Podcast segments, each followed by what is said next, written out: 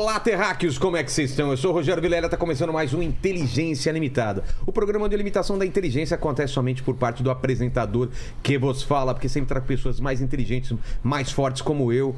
E hoje, hoje só tem cara forte aqui Cara, nessa mesa, né? foi- Tá sentindo pequeno, Vira? Não, cara, olha aqui, olha esse. Foi difícil pra enquadrar hoje aqui, viu? Né? Só tem uns marombos. Os caras me empurraram aqui pra beira do negócio. Essa mesa nunca ficou pequena, parece aquelas mesas de, de casinha de boneca, né, cara? O Paquito tá sofrendo até agora pra enquadrar os caras. Assim, Exato, não cabe, né, cara? Pegar umas grandes angular pra esse Tem que programa. ser duas câmeras pra cada um. Exato. Como que o pessoal vai participar dessa live maravilhosa? É o seguinte, galera, vocês podem participar com pergunta, com comentário, tá? Hoje tá fixado aqui no chat a- a- é, da, da live, tá fixado o link do Catarse, né? Do livro do Vilela. Exato, meu livro falar lá, aqui, ó. Ó. Aqui, esse livro finalmente vai virar hein? realidade, cara. Olha. Isso daqui, só de eu levantar esse livro já faz uma academia aqui, olha só. 650 páginas. É, depois eu vou passar o link pra vocês. É um projeto da minha vida, que é uma história que tem anjos, demônios, tem comediante aí tentando ligar os pontos, que ele tá dentro de um jogo meio macabro. Chama os Jogos do Apocalipse, liga os pontos. Link tá na Tá descrição. aqui na né? descrição e no Fechou. chat também. E também aí- vem, tem esse, essa HQ também que eu desenhei, que vai sair lá completa agora. Os caras acham que eu, que só faço podcast. É, né? então, Ó. mal sabe eles, né? Caramba. Já, deixa o link- cara. já deixa o like no vídeo, já, Já se deixa o like, já se inscreve, torne-se membro. E vamos pra essa. Enquanto eles veem a, a revista, vamos falar do nosso patrocinador? Bora lá, Então vamos bora lá, lá. tem um presente aqui pra vocês.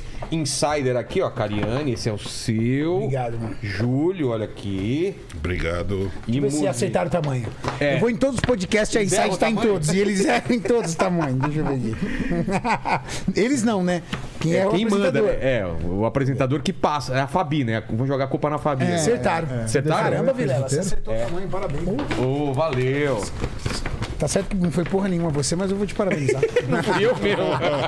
então vamos falar do patrocinador. Olá, Ó, Terráqueo. meu. Já Júlio, acertou? Você abre, não vai caber em você, Júlio. É, eu tô na experiência aqui, cara. Você vai dar pra mim de presente. Bom, alguém vai sair com duas camisas aqui. Com certeza. Vamos ver se vai ter. Ó, só Ó, meia, meia serve. serve. É A sério. meia serve. Aonde? Ó, um boné verde, cara. Pô, Você, os caras conhecem você, hein, Júlio? Os É. caras me Boné verde, conhecem, os caras conhecem você, cara. E aí, vamos ver. Qual o tamanho? Ih, já, já tô vendo que não serve. Já de cara, Júlio, Rapaz. não serve. Não, Pior que eu acho que serve, viu, Júlio? Será? apertadinha. Não, não sei se você tá uma apertadinha, não, Júlio. Estilo Cariani. Ela, ela é que ela tem um pouquinho de eu acho que vai dar certo, Julião. Olha aqui, ó. Vai, vai. Vamos, vamos tentar, né, cara? Tentar.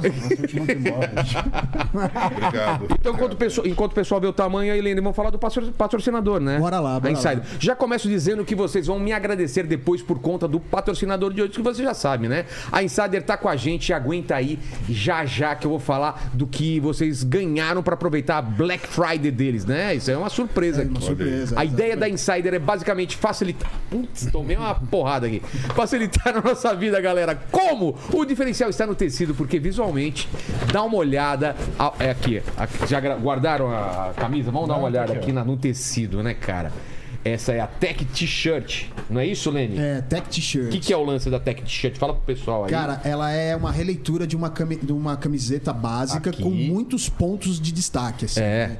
E não tem o lance de transpiração, né? Você pode Exatamente. suar, correr com isso daqui, né? tecido é diferenciado. Não tem costura. Não, não tem costura. Você pe... Cara, cueca desse material é maravilhosa, É né? sensacional, Então né, você tem que pegar pra entender. Mas o modal é um tecido super leve e macio, ideal pra você fazer exercícios físicos, que é o que eu vou fazer. Fiz uma promessa, a gente vai falar aqui sobre isso depois. Então é respirável e não vai te deixar com aquela sensação de camiseta agarrando no corpo, porque o suor evapora muito mais rápido que uma camiseta de algodão, não é isso, Lenny? Exatamente. E por isso é considerada anti-odor, já É. que evita a proliferação de bactérias e tal, ca- causadores do mau É, cheiro. e, não- e também não desbota, né? E preto é sempre preto, dispe- dispensa o ferro de passar porque já desamassa no próprio corpo. Exatamente. Corpo é corpo em espanhol. É, cuerpo. Em francês, como que é? Cuerpé. Corpé? Corpé. Em inglês. É... Body. Body. Ah, rapaz! Então vamos lá, chegou a melhor época do ano e durante todo o mês de novembro eles estão fazendo promoções e remarcações em vários itens. Os melhores preços são, a- são agora e quando você tiver aí no aí em casa já pode aproveitar em novembro. Enquanto tiver estoque também, né? Não sei se vai Exatamente. acabar o estoque dos caras.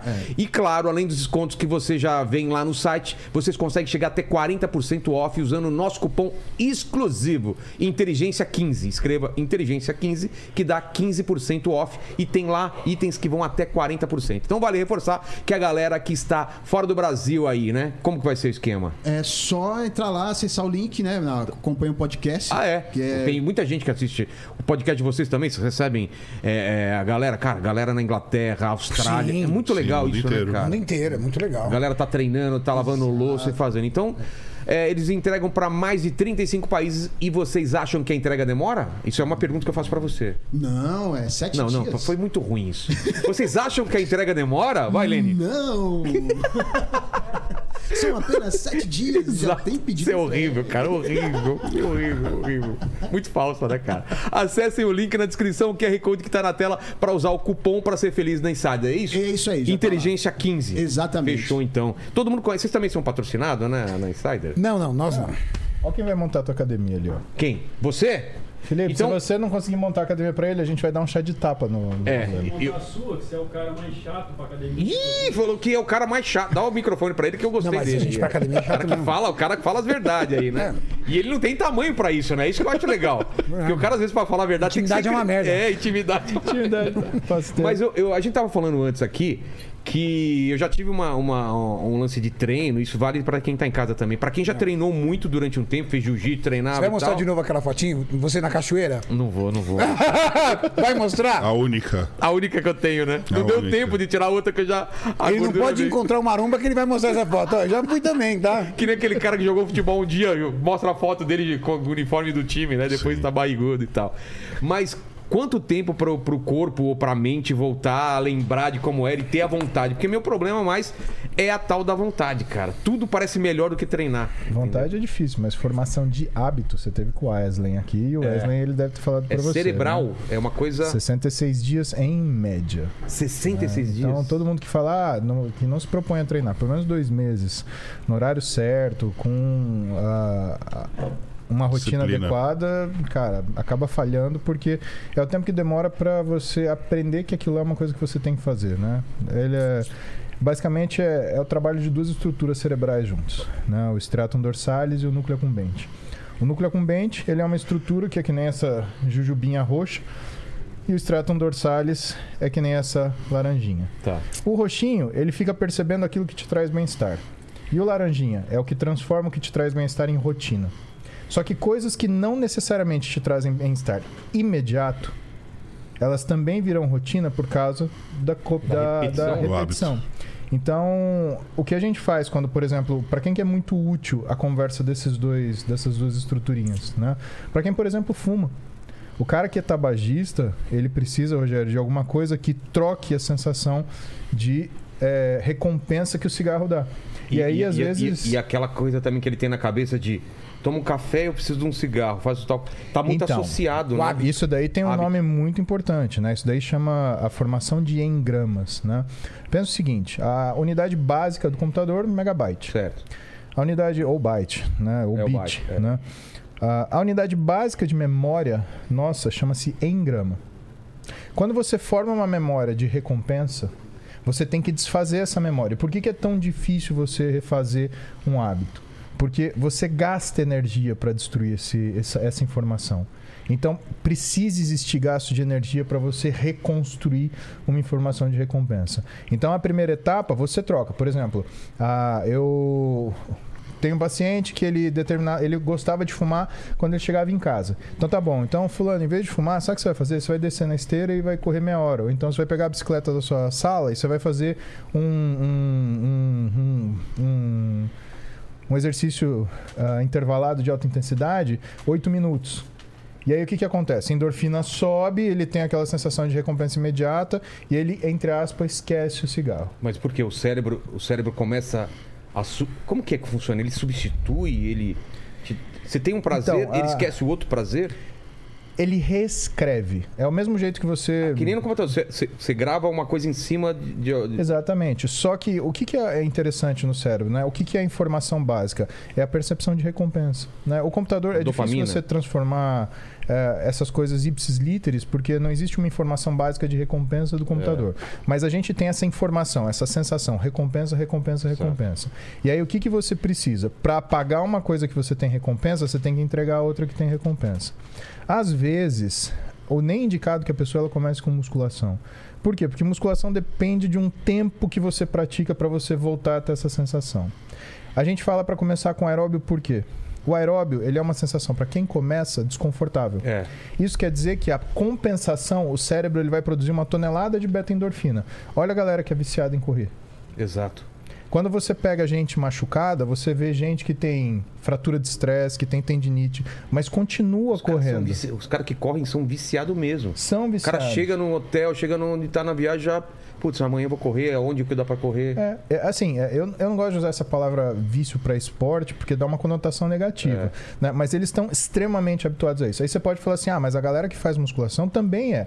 A galera que faz musculação, ela não faz às custas disso. Você pega, por exemplo, eu e o Júlio, a gente tem. Renato também tem algumas lesões. A gente reestrutura o nosso treino para fugir da lesão. O sujeito que Ah, corre, tá. ele corre apesar da lesão. Entendi. Então a gente tem mulheres que têm, por exemplo, fratura de estresse no pé, correm até o pé quebrar. Fratura de estresse na canela, mesma coisa. Alterações que estão associadas, por exemplo, até com transtorno alimentar, acaba mexendo com isso. Então, vamos voltar. A gente começa primeiro fazendo alguma coisa que dê uma resposta de recompensa. Nesse sentido, às vezes o exercício aeróbico, ele tende a te dar essa resposta mais rápido. Por quê? Porque ele causa um desconforto mais precoce, então o cérebro produz mais endorfina precocemente. E aí você tem um tempo mínimo para isso acontecer. Quanto tempo dura um craving? Então você precisa de alguma coisa. Ah, quero comer um doce. É. Quanto tempo dura?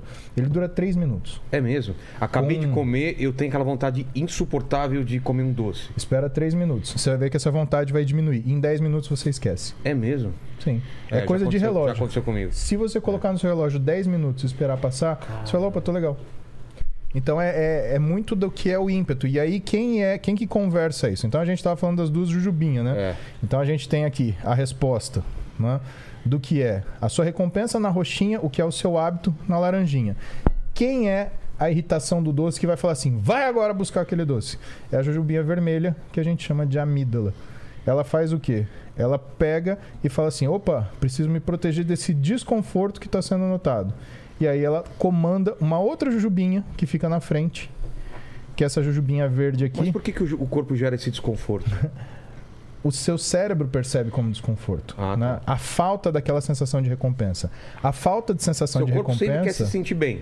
É isso. ele sempre busca uma recompensa, Rogério. Algumas pessoas mais que outras. Tem, tem pessoas, por exemplo, que elas são afeitas a terem vícios. Então, se a pessoa experimentar cocaína, ela vicia. Se ela experimentar cigarro, ela vicia. Se ela experimentar álcool, ela vicia. Entendi. Por quê? Porque é uma necessidade de recompensa que ela tem. E aí, o que, que acontece nessa condição? O vermelhinho, a jujubinha vermelhinha aqui, que é o, o- o- a amígdala, ela anula o efeito da jujubinha verdinha, que é um negócio chamado núcleo ventromedial do córtex pré-frontal.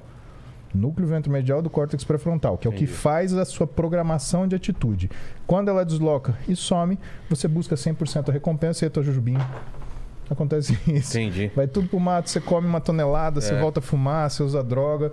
É, Tem é gente que é viciada em esporte radical, né? O cara quer. Ele precisa cada vez ir mais sentir longe. adrenalina. Sentir aquela Sim. adrenalina, né? Exatamente. O Paquito, ele, ele. Ele tem esse negócio todo final de semana, né? Quando vai pra balada, ele vai pra bagunça. Exatamente. cada vez é uma coisa É, eu mais sou, louca. eu sou muito viciado em adrenalina. Inclusive, aqui de vez em quando eu te dou uma cutucada pra ter essa adrenalina do será que eu vou ser Será demitido? que eu vou ser demitido? Eu Exatamente. ele tá vou? sempre Entendeu? na corda bamba aí, É, cara. Tudo pela Hoje, por adrenalina. exemplo, você me filmando quando eu tirei a camisa. É, tá vendo? Vivendo perigosamente. Perigosamente, né? Mas o fazendo, celular já. Mas mas e aí? fazendo a alegria do pessoal do Instagram. O pessoal vai ver no seu canal depois dessas filmagens. O que, que, que você pode falar aqui do, do meu caso em porcentagem de sucesso? Na verdade, você precisa de uma recomposição corporal. Você não tem um aspecto de uma pessoa que está em obesidade. Você tem uma gordura localizada mais na região da cintura. É. A gente percebe que você ainda Coxa tem. também parece que deu. que- É, é que você tirou a sua camisa. Graças a Deus. Eu falo, não, sua coxa tá normal, não. É que você não tirou a, a calça. A gente percebe que você tem é, uma massa muscular e que a gente percebe que dá pra ver que você treinava. É. Mas já não tem mais densidade. Densidade é. é- Densidade é tônus muscular. Tá. Você não tem mais tônus muscular. Então você é o aspecto de uma pessoa que um dia realizou, já teve um estilo de vida, que tinha prática de atividade física, que fazia musculação e por algum motivo abandonou. Isso é pior do que se eu nunca tivesse feito? Não, isso faz? indifere. Ah, tá. É, eu acho que tudo que você faz pelo teu corpo, por um período na vida que seja, você tem benefícios. Agora, se uma pessoa foi a vida inteira sedentária, mas ela teve algum tipo de controle, ela vai ter reflexos sobre o, o, o que ela fez. Se essa pessoa foi uma pessoa que tinha um estilo de vida mais adequado, mas depois ela veio chutando a lata e está no estado de obesidade, não adiantou nada não o que ela fez nada. antes. Então vai muito de como você carrega a tua vida inteira. Você tem quantos anos? 52. Então, com 52 anos, já é- é- é- inspira cuidados. Exatamente. Inspira Porque não é cuidados. tão fácil quando tinha 40 ou 30. O seu metabolismo já começa a não responder da mesma forma. Você já tem aí a necessidade de observar a questão de produção de testosterona. E Você- em relação à lesão? Você, principalmente pela sua atividade ou pelo seu trabalho, você pode começar a ter problemas articulares. Então, tudo isso está ligado. E a musculação ajuda muito nisso. Porque esse lance de dor nas costas, né? De ficar muito tempo sentado, né? Essa coisa de. Isso é, é reforçar a musculação. Na verdade, a adaptação postural é o primeiro passo, depois fortalecer a musculatura é o segundo. E aí Exato. você começa a troca. Recomposição corporal, onde você troca essa concentração grande que você tem de gordura por massa muscular. Ficar musculoso, aí é o outro estágio, o próximo estágio. Primeiro é Agora, secar. agora a gente precisa fazer uma recomposição corporal em você, diminuir a quantidade de gordura e aumentar a quantidade de massa muscular.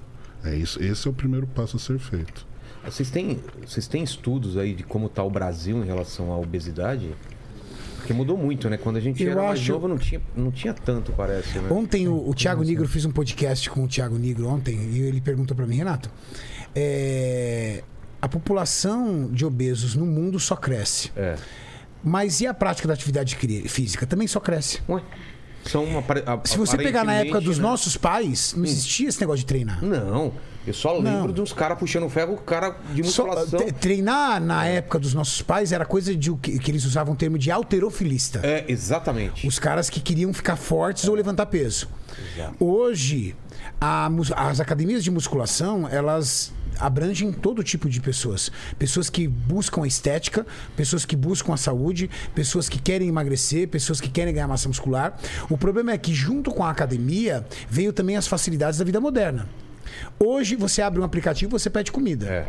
Só que a comida saudável é muito mais cara do que a comida hiperpalatável. É muito mais barato você comprar 10 esfirras do que você pedir um prato de arroz, grelhado e vegetal. Com certeza. Então nós estamos cada vez mais próximos do estilo de vida americano. Os americanos, quase todos eles, é, ou quase todos não, mas uma boa parte pratica atividade física. E tem academia em tudo quanto é esquina. Só que você também vê eles, na maior parte, ou pelo menos na maior base da sua alimentação, totalmente desregrada. Com alimentação fácil, rápido, prática e barato. E grandes quantidades, né? Tudo, Grandes tudo lá quantidades. é. Tudo é big. size. Não, é. É muito barato se você pegar um copo desse família. tamanho. É, e, É o mesmo preço, É o mesmo quase. preço. O salgadinho é um travesseiro gigante. Exato, né, cara? ser. É absurdo. O suco é 5 litros. Não, mas o mesmo, leite no, é 5 mesmo litros. no É, restaurante. cara. leite lá, o menor leite é- são 2 É, são litros. aquelas, Parece aquelas coisas de amaciante, né? É. Desse tamanho. E restaurante também, você tem que pedir um prato para duas pessoas, porque vem muita coisa, né? Sim, aí você pega um leite desse, você abre, É. certo? Você tem que acabar com ele, Não vai deixar estragar, né? É entende? Você abre um pacote de salgadinho, big size, você vai acabar com ele. Quase que eu morri. Você vai acabar com ele. É. Então, e o Brasil vem se aproximando disso, entendeu? E, Qual, qual é a saída? É, é uma reeducação alimentar só? É uma mudança é, é de lei? O que, que faz para. olha, a saída também são os meios digitais. Eu acho que as pessoas hoje eles têm muito mais acesso à informação. informação. Isso é, né? Eles têm muito mais acesso. Mas eu acho que essa curva crescente de população de obesos não vai baixar tão cedo. É mesmo? A tendência é Talvez aumentar, com uma mudança, talvez com o avanço de tecnologia farmacológica para controlar isso de uma forma diferente. Você viu? Pode ver, as medicações vêm mudando e evoluindo cada vez mais. Antigamente você tinha medicamentos que tinham aquela atuação poderosa no sistema nervoso central e era o que tinha. É. Agora você já tem os análogos de GLP-1, que é uma outra configuração muito mais tecnológica, uma- é uma molécula muito mais moderna. Então, ah, análogo de GLP-1, ele faz, ele faz algumas coisas, né? Neurologicamente, ele diminui a tua sensação de fome por uma via alternativa do controle da fome, que é um negócio chamado trato solitário. Trato? Trato solitário. A gente tem a forma básica da gente controlar a nossa fome, Rogério, é um negócio chamado núcleo arqueado. O núcleo arqueado ele controla dois sistemas diferentes. O sistema da fome, que é o sistema de neuropeptídeo Y agut-RP, que através de um mensageiro chamado alfa-MSH, aliás, alfa-MCH, ele controla um outro negócio que chama receptor de melanocortina tipo 4. E isso fala para você, estou com fome. A outra coisa que o núcleo arqueado controla são os meios de saciedade e capacidade anorexígena, ou seja, parar de comer quando você está comendo e não comer quando você não quer comer. Tá? Isso é o sistema PONC-CART. E aí elas têm um mensageiro, a título de curiosidade, chama alfa-MSH, que também controla a função desse receptor de melanocortina tipo 4. Esse é a forma básica de você controlar a sua fome. E o que, que é interessante? Todos os hormônios do seu corpo, eles praticamente atuam ali. Por quê? Porque o, o, o, o- a forma de. O hormônio básico que acerta isso é o estradiol. Só que o estradiol, tanto no homem como na mulher, ele não é um hormônio produzido imediatamente. Ele é um hormônio que acontece secundário à aromatização da testosterona. Na mulher, essa aromatização ela acontece principalmente nos ovários e no homem, essa aromatização ela acontece principalmente nas células gordurosas. Por isso que qualquer desequilíbrio hormonal, ele modifica a sua fome. Aí você fala, ah, mas você está falando só de hormônio sexual. Não. O TRH, o hormônio liberador de TSH, que é o hormônio que estimula a produção de hormônio tiroidiano, ele também é produzido naquela região do hipotálamo lateral. E ele também controla a sua fome. Então, se você tem tireoide desregulada, se você tem hormônio sexual desregulado, a tua fome ela vira do avesso. Agora, você imagina um amigo meu, por exemplo, que ele dorme tarde, tem hipotireoidismo e está com a testosterona baixa. Eu conheço esse cara. Esse cara é um cara Sou muito... eu. Sou eu. Então, e aí combinado, dormir tarde, hipotireoidismo e. E a alteração de secreção de Testo baixo. testosterona. E aí? Aí você tem uma fome que nunca acaba. Exato. Né? A via do- Principalmente. Um fome que nunca acaba, um cansaço que nunca acaba. Não, cansaço, e é. também a- e com ansiedade parece que é, dá mais fome, né? Não sei se tem a ver. A ansiedade. Tem a ver. Tem Você tá ver. preocupado com alguma coisa que vai acontecer. não- Sim, por quê? Porque aí a gente volta naquela conversa do núcleo de controle da sua sensação de recompensa, Ah, que é o núcleo tá. acumbente. Então você tem uma ansiedade e você aprende, a gente aprende ao longo da vida que comer é uma coisa que traz uma diminuição da sensação de ansiedade. Não é que ela combate a ansiedade, é quando você olha a grandeza. Ansiedade aqui em cima, sensação de recompensa aqui em cima, você meio que lateraliza essa sensação. Então você bate, sei lá, é- é- não é como se você apagasse a parede, é como se você pintasse É. alguma coisa meio por cima. Exato, dá uma enganada. E aí vem os análogos de GLP-1. Eles agem por uma via acessória, que é a via do, do, do trato solitário, né? e eles fazem com que você também tenha uma diminuição do esvaziamento gástrico, fazendo com que você sinta que teu estômago está mais cheio por mais tempo. Fora a ação endócrina que ele tem, que é o aumento do tempo da ação da insulina, e a insulina no sistema nervoso central, ela é sacietógena. Tem muito profissional que ele, ele ah, tem uma confusão nesse termo, eles acham que a insulina dá fome, porque eles estão acostumados ao paciente que tem diabetes, por exemplo, fazer abuso de insulina e ter muita fome. Não é, mas nesse caso é que o paciente ele tem uma alta resistência periférica à insulina. Isso é um mecanismo de resistência hormonal, é outro papo. Mas quando o análogo de GLP-1 ele aumenta a ação, o tempo de ação da insulina, né? Ele faz com que você tenha diminuição do que é a percepção de fome. Ao mesmo tempo, ele controla uma coisa muito importante, que é daí que ele tem uma ação tão importante do, do ponto de vista metabólico, de melhora de pacientes que têm diabetes tipo 2, por exemplo, que é o controle de uma coisa chamada produção de glicose endógena. É o quanto o seu fígado ele libera de glicose através da, da degranulação de glicogênio hepático. Né? O fígado ele também faz isso, ele faz uma reserva de energia para a gente com base em glicose. Só que para ele guardar em glicose é muito grande, então ele faz como se fosse um colar de contas de glicose que a gente chama de glicogênio hepático. Se você libera isso muito na circulação, você tem aumento da sua glicemia. E muitas pessoas que têm diabetes tipo 2 não é porque come errado, é porque elas chegam num nível de produção endógena de glicose que mesmo que ela fique sem comer, o médico que assiste isso, normalmente um endocrinologista, né?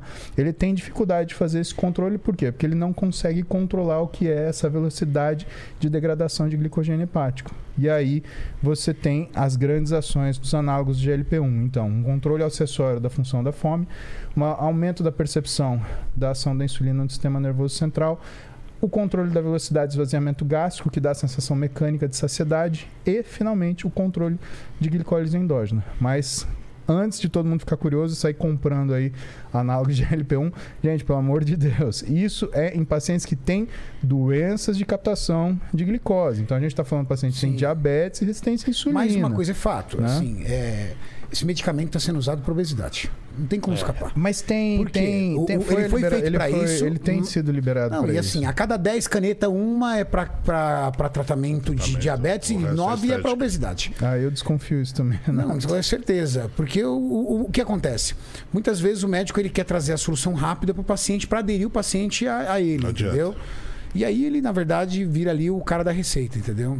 Então isso é muito comum. Então, tecnologias farmacológicas novas vêm surgindo. Mas uma coisa é fato, Vilela, eu garanto para você. Análogos de LP1, é, medicamentos que controlam o teu apetite e todos esses não resolvem o maior problema, que é o ambiente que você vive. Sensacional. O ambiente que você vive vai levar você mais cedo ou mais tarde para onde você era. Mesmo Seus lugar. amigos, o que você gosta de fazer, Costumes. o que você segue no Instagram, a sua família, todos eles estão envolvidos com o quê? Com comida, bebida. Eles não gostam de atividade física, não existe nada disso envolvido dentro de você. O seu ambiente é um ambiente que vai te levar para esse lugar. Isso é inerente ao ser humano. O ser humano vive de ambiente. É. Então, você vai tomar essa medicação e você se torna estranho no, no ninho. Sabe por quê?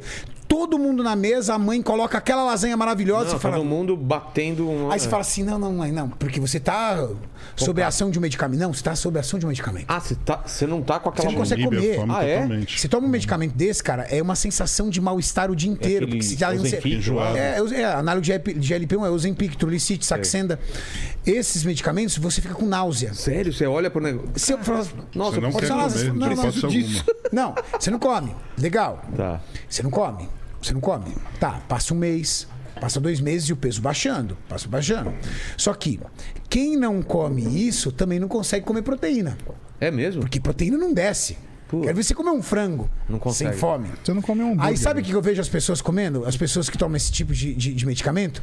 Doce. Doce É. vai. Doce vai? Ah, me dá um. Sim. Ah, me dá só um pedaço do pudim. Você não comeu a lasanha, você não comeu frango, você não comeu nada. Aí a sobremesa. Ah, do pudim eu quero. Peraí, mas você tá comendo açúcar refinado para um medicamento que teoricamente mexe na linha glicose, insulina. Vixe. Isso é sadio? Ferrou. Segundo ponto. Você vai perdendo peso. Uma hora você tem que tirar esse medicamento. E quando É. você tira esse medicamento? Volta o que era? Volta muito mais. Três vezes mais. você volta com muito mais fome. E o seu ambiente? O pessoal fala: Ô, até que enfim você parou de frescura, bora comer essa lasanha, toma isso aqui, vamos pra cachaça. Querido, enquanto você não mudar o seu ambiente, E nem seus hábitos não tem enquanto- chance alguma. não tem jeito. E como é que você muda às vezes o seu ambiente? Começando pelo seu celular. Tira, limpa o seu feed de tudo aquilo que, te, que vai fazer com que você siga aquilo. Ou que Imagina um dependente de sua- álcool passar o dia inteiro assistindo pessoas bebendo. Exatamente. Ou comendo. comendo. Imagina um cara que tá tentando largar o cigarro, ficar assistindo o tempo todo pessoas fumando e lá, gozando enquanto fuma. É. Não tem sentido, cara. Com a comida é a mesma coisa. Dadas as devidas proporções, a comida, ela tem uma afetividade muito grande, uma ligação muito grande em você também. E socialmente ela é tem a ver aceita. né? tua- E socialmente ele aceita. No cigarro, não, né? É. Cigarro você vai lá pro cantinho. Exato. Na cocaína você vai lá pro cantinho. Você vai cantinho? Não, você some, né? Você vai falar pros seus amigos, e aí, beleza, vamos dar uma cheirada hoje? Não, dá, né? Dependendo dos amigos, não dá, não é verdade? Só que a comida. Não. A comida você junta a família, você junta os amigos. A comida socializa. Total. Churrasquinho. Comida é fácil pra você cair. E comer é bom, cara. O problema é fazer disso todo dia. É. A gente não tá aqui crucificando a comida boa.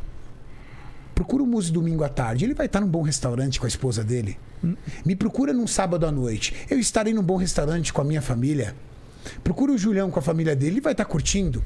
Agora. Mas não tem o a dia do repeti- lixo, assim, de vocês. Não é dia do lixo. É, Tem esse dia do lixo. Eu vou comer no restaurante, eu não estou preocupado com o dia do lixo. Não vou- Porque eu posso. Sabe por quê? Porque durante a minha semana eu tenho um estilo de vida. Eu tenho hábitos.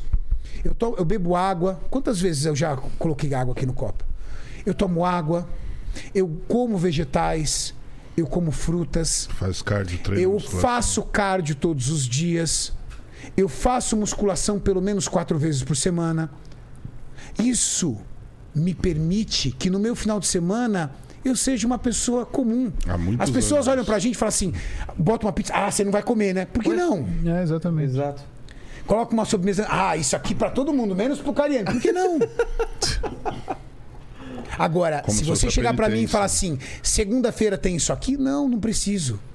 Eu não preciso desse pudim na Hoje segunda-feira. é sexta. Que, que eu não você comeu preciso hoje, pedir pizza na terça. Hoje o que, que você comeu? Acabei de João? comer aqui. O que que comi é? aveia, frutas e iogurte. E de manhã? De manhã eu comi aveia, frutas, whey protein, comi pão, Mas, por exemplo, comi arroz, vegetais noite, e carne. À noite você não vai, não iria num restaurante, eu poderia ir? Poderia ir. Ah. Poderia ir num restaurante. Mas não necessariamente ir no restaurante à noite me fez quebrar o meu estilo de vida. Entendi. Não precisa arrebentar. E mesmo que eu queira cometer um abuso num dia, não vai mudar nada. As pessoas viram e falam assim: nossa, eu perdi o meu físico entre o Natal e o Ano Novo. Fui viajar, fiquei Nossa uma merda. Senhora. Não, desculpa. Os que físico que você tem que você consegue perder entre dia 25 e dia 31. Tem como? Não, você perde o fi... Não é o que você faz do dia 25 ao dia 31. Mas é o que você faz entre dia 31 de dezembro e dia 25 de dezembro. Dia 31 de dezembro e 25 de dezembro. É muito diferente isso, entende? Se você quebra nesses dias e depois volta ao normal. Eu, claro que eu quebro. Se você passar comigo meus 15 dias de férias, o Maurício Cinegrafite já passou comigo, cara, É super normal. Normal. super normal. Eu vou tomar Bebe. vinho com a minha família, eu vou tomar uma cerveja com meu sogro, eu vou participar, eu vou arrebentar na ceia de Natal, vou arrebentar na ceia de Ano Novo. Cara, e entenda, quando a gente ouve esse, essa- esse dia do lixo, aí é legal porque o Júlio ele tem cuida de muitos atletas, né? Acho que é um dos treinadores do Brasil que mais já cuidou de atleta. E, e ele pode contar algumas histórias pra gente, né? Mas o dia do lixo, da forma que é informado, parece que é um dia de eh, explosão afetiva. Então eu me reprimo É, a semana inteira, eu E tô aí eu me sofrendo. permito um aí, dia- essa palavra é, É. uma desgraça. É. Eu me permito. Aí eu, mereço, me né? permito, eu mereço. Cara, você é cachorro pra você transformar a tua vida em, em biscoito? Ah, parabéns, você fez dieta, come 10 Você biscoitos. buscou bolinha. Tô... Então, eh, isso não é você saborear uma refeição. Isso é você comer por desespero. Então, a, a- Se auto-sabotar. Exatamente. E eu, e eu costumo falar dia do lixo, falo, cara, é, toda vez que eu saio pra jantar com a Roberta, uma vez é, em algum restaurante que a gente gosta mais, né, é, eu como fora da dieta, mas eu não como pra explodir. E o que, que a gente vê normalmente os caras fazendo? E No isso lixo, a gente né? observa no dia do lixo. né? É. Ele pega, ele fica orgulhoso, às vezes mostra na mídia social: ah, meu dia do lixo tem 16 mil Cara, acho que é o calorias. Corbucci, né? É isso. É, praticamente. É, Pega assim, ele pega, o- ele pega o menu inteiro e fala: quero esse, esse e esse daqui. Nem tá com vontade no final, Sim, mas é, Ah, exatamente. esse é o dia que eu posso. Exatamente. É, é, e sabe, a- o que a gente prega, na verdade, e eu acho que eu posso falar por nós três, Claro. né, é não que você se proíba, ou que você é, se é, sufoque, ou que você se puna, é que você se controle. É diferente. Mas vocês conseguem dando um exemplo do almoço de família, tá todo mundo arrebentando e você come bem. Não é uma coisa que te faz mal isso. Na verdade, Vilela, o que o, o, que o Muzi é, é, tá, tá, tá dizendo é exatamente isso que faz parte da nossa vida. Vamos fazer uma, uma brincadeira aqui, tá? Acordei pela manhã, tomei café da manhã, chego na sua casa. Aí vou almoçar, só tem comida boa e eu vou me permitir almoçar contigo e a gente vai comer bem, eu vou comer tal, legal. Tá. Legal? Aí à tarde, por exemplo, eu saio, aí chega a noite, por exemplo, eu vou e como. Minha mulher quer sair pra jantar. E eu levo ela num restaurante e saio pra comer. Aí chega no domingo, por exemplo, acordo pela manhã, aí alguém fala assim: "Você- vamos fazer isso. Pô, não. Ah, mas por que não? Porque não tô afim. Já deu. Já, deu. Ah, e não é uma situação de habeas corpus que eu recebi ontem. É uma situação de bem-estar. Se você me colocar três dias comendo alimentos que não fazem parte do meu dia a dia, eu vou passar mal. E essa sensação de mal-estar, por incrível que pareça, algumas pessoas gostam. Tem gente que ama ir dormir passando mal de comer. Comer? O quê? Nossa, eu não gosto. É Existem muito ruim. pessoas que não param de comer enquanto não tiver aqui, ó. Nossa. Aqui, ó. ela tem que sair assim, ó. Ufa! Ela começa a ter prazer com isso. Nossa. Isso eu chamo de autossabotagem. Praticamente um bulímico. Esse tipo de situação eu não Só não gosto. Esse tipo de situação nós não gostamos. É, aquela sensação de que você comeu demais é horrível. Não, e Horrível. quando isso acontece conosco, no outro dia pode ter certeza que nós estaremos dentro totalmente alinhado do nosso estilo de vida. Por quê? Porque nós aprendemos a ficar em bem-estar. E a alimentação saudável te traz bem-estar. Quer ver um outro exercício interessante? Todo mundo reclama, ah, segunda-feira eu tô quebrado. Tá, mas como é que é seu final de semana? Quebrado Não, de eu descansei. Quebrado, morto. Tô cansado, eu não tô afim, eu odeio segunda-feira, não consigo trabalhar. Tá, mas como é que é o seu final de semana? Você descansa? Ah, eu descanso. Que- Tá, mas como é que é? É. Não, sexta-feira eu vou pra balada, encho a cara, fico até as 5 da manhã, chego em casa, acordo às duas, aí eu fico meio mal-humorado, fico assistindo um pouquinho de televisão, aí eu saio pra balada de novo às 10, volto às 6 da manhã do domingo, aí eu passo o dia inteiro dormindo, aí eu não consigo dormir domingo à noite. Pô, mas você não descansou, você moeu final de semana. Como é que você quer estar segunda-feira? Né? E eu costumo falar o Não dá seguinte: tempo se... Exato, e eu costumo falar o, o seguinte: falo, cara, eu acordo cedo todo dia pra trabalhar. Do final de semana eu acordo cedo todo final de semana pra descansar. Aí eu descanso Ah, mais você tempo. acorda cedo para descansar, para ter mais tempo para descansar. Pra ter mais tempo livre. A galera inverte tudo, aí troca o dia pela É. noite. E quando você faz isso, quando você troca dia pela noite, é como se você estivesse viajando pra um lugar que tem um te fuso falo, horário eu- diferente. Eu te falo que a minha, minha fase mais saudável, que eu me sentia melhor, era quando meu filho tinha acabado de nascer e eu era obrigado a acordar muito cedo, antes dele, fazer minhas coisas, cuidava dele, não sei o que, e ia dormir cedo porque você tá morrendo de sono. Sim. Nossa, como era bom, mas eu. É é difícil, né? Sempre você conseguir isso, porque parece que vai puxando cada vez mais, pra mais tarde, Puxa. não sei. Puxa, que horas você vai dormir? Aí depende, né? A gente já até puxou, a gente Média. começava, em média, eu vou dormir a uma, entre uma da manhã e três da manhã. Quando, Até uma da manhã, ok, três da manhã já me Ah, estraga. e você dorme que, e você acorda que horas? 10 horas. Essa semana toda eu acordei às 9, sempre teve compromisso, independente da hora que fui dormir, então me estragou bastante. Então, isso é ruim por duas razões. Primeiro, porque você dorme menos de 7 horas por noite. E segundo, você fala, ah, mas e quando eu durmo 7 horas? Você acorda depois das 9 da manhã. Entre 8 e 9 da manhã, você tem pico seu de testosterona, dois terços da testosterona que você produz no dia são liberadas entre as 7 e as 9 da manhã. E o seu cortisol, ele atinge picos máximos também para você despertar. Então Se eu tô imagina, dormindo quando tá tendo esses picos, imagina o esforço que o teu corpo faz para não te acordar então quando você tem esses picos hormonais. E assim, testosterona é, é estimulante, o cortisol é neurotrófico, ele faz você despertar. Então, por isso que quando você acorda depois das 9, você acorda 10, 11 horas, você acorda e parece que você não É. tá. É uma sensação que a gente chama de sensação de desrealização. Parece que você não tá no seu corpo. Parece que a sua cabeça sa- saiu para passear e só o seu pescoço tá andando por aí. Por quê? Você fez uma liberação maciça de hormônio para você acordar. Você não acordou, permaneceu dormindo às custas de muita serotonina que é produzida para tentar te manter naquela situação, para fazer esse descanso. Só que isso desincroniza completamente o seu dia. E aí, meu amigo, o que vier depois daí. E às vezes é vantagem, então, você acordar meio cansado, mas para regular teu sono e você ter sono mais cedo. É, o grande problema é o seguinte: se você não consegue dormir mais cedo, você continua devendo aquele horário do É. sono. O que, que é uma coisa importante das pessoas saberem? Ah, eu dormi menos uma hora essa noite. Então, se eu dormir hoje no horário, eu vou saldar essa dívida? Não, você vai Não. continuar devendo uma hora. É mesmo? Sim. Não recupera? Não. Pô, então. Você tem que dormir uma hora a mais essa noite também. Então, ou você vai dormir uma hora mais cedo, ou amanhã você acorda uma hora mais tarde. Né? Aí você fala, ah, mas isso faz diferença? Pra caramba, se você dorme uma hora a menos toda noite, todo dia de semana, você tá devendo uma noite de sono por semana. E Vilela, hoje a gente sabe que a restrição de sono é um dos grandes fatores para desenvolvimento, por exemplo, de resistência à insulina e diabetes tipo 2. Então, controle de sono, controle do seu descanso, é você saber administrar o seu descanso é super importante. Isso que gente- são coisas que a gente aprende com fisiculturismo. Se você não souber administrar isso, você nunca vai ter um físico trabalhado. Ah, tudo bem. Aí vem o Renato falando assim: ah, música é um porra, porque aí você não dorme, você fala isso, blá, blá, blá, mas... Não, mas você está falando da realidade, Cara. do que tem que ser, não a realidade Exatamente, médica. exato. Por exemplo, o que ele falou, é, você tem que dormir à medida que você pode. Por exemplo, deve ter pessoas aqui assistindo o nosso podcast e falam assim: tá, legal, mas eu não consigo dormir esse horário. Eu só tenho cinco horas para dormir. Paciência. Faça o seu melhor. Faça o melhor. É. Você tem cinco horas para dormir, então que faça com que esse sono seja bom.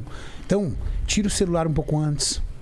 Deixa o seu quarto totalmente escuro. Sistemas de higiene do sono. Que Permita tá que essas cinco horas sejam otimizadas. Para que você tenha boas cinco horas. Você é capaz de viver com- dormindo cinco horas por, por noite? Claro que você é capaz. Você é capaz de ver isso. Haverá efeitos colaterais em cima disso? Não sei. Aí depende muito de como você trabalha, o seu nível de estresse, de ansiedade, ansiedade, se Sua você toma alguma medicação, a sua alimentação, tem uma série de coisas. Eu sou um cara que durmo seis horas por dia. Seis, cinco horas e meia, é o tempo Fica que eu bem? tenho. Eu fico bem. Eu fico bem. Agora, se você não está bem, esse é o problema. É aquilo que a gente estava falando antes do podcast. As pessoas falam assim: Ah, Renato, é, eu tenho a testosterona baixa. Tá, não é a testosterona baixa no seu exame que vai dizer que você realmente está ruim. É sim os- são sim os sintomas. Como é que são os seus sintomas? Você se sente bem? Você sexualmente está ativo? Você se sente disposto? Você se sente corajoso para enfrentar seu dia? Pô, então você tem efeitos de uma testosterona baixa, ou não. Então é muito. é, O, o Muso falou ali o que, o que ele havia dito, sabe? A, a- a prática clínica diz muito. Como o paciente se sente, como a pessoa se sente. Isso é mais importante. Complementando Nós temos eu- um relógio, né? Desculpa, Renato. Nós Termina. temos um relógio metabólico, que é o ciclo circadiano.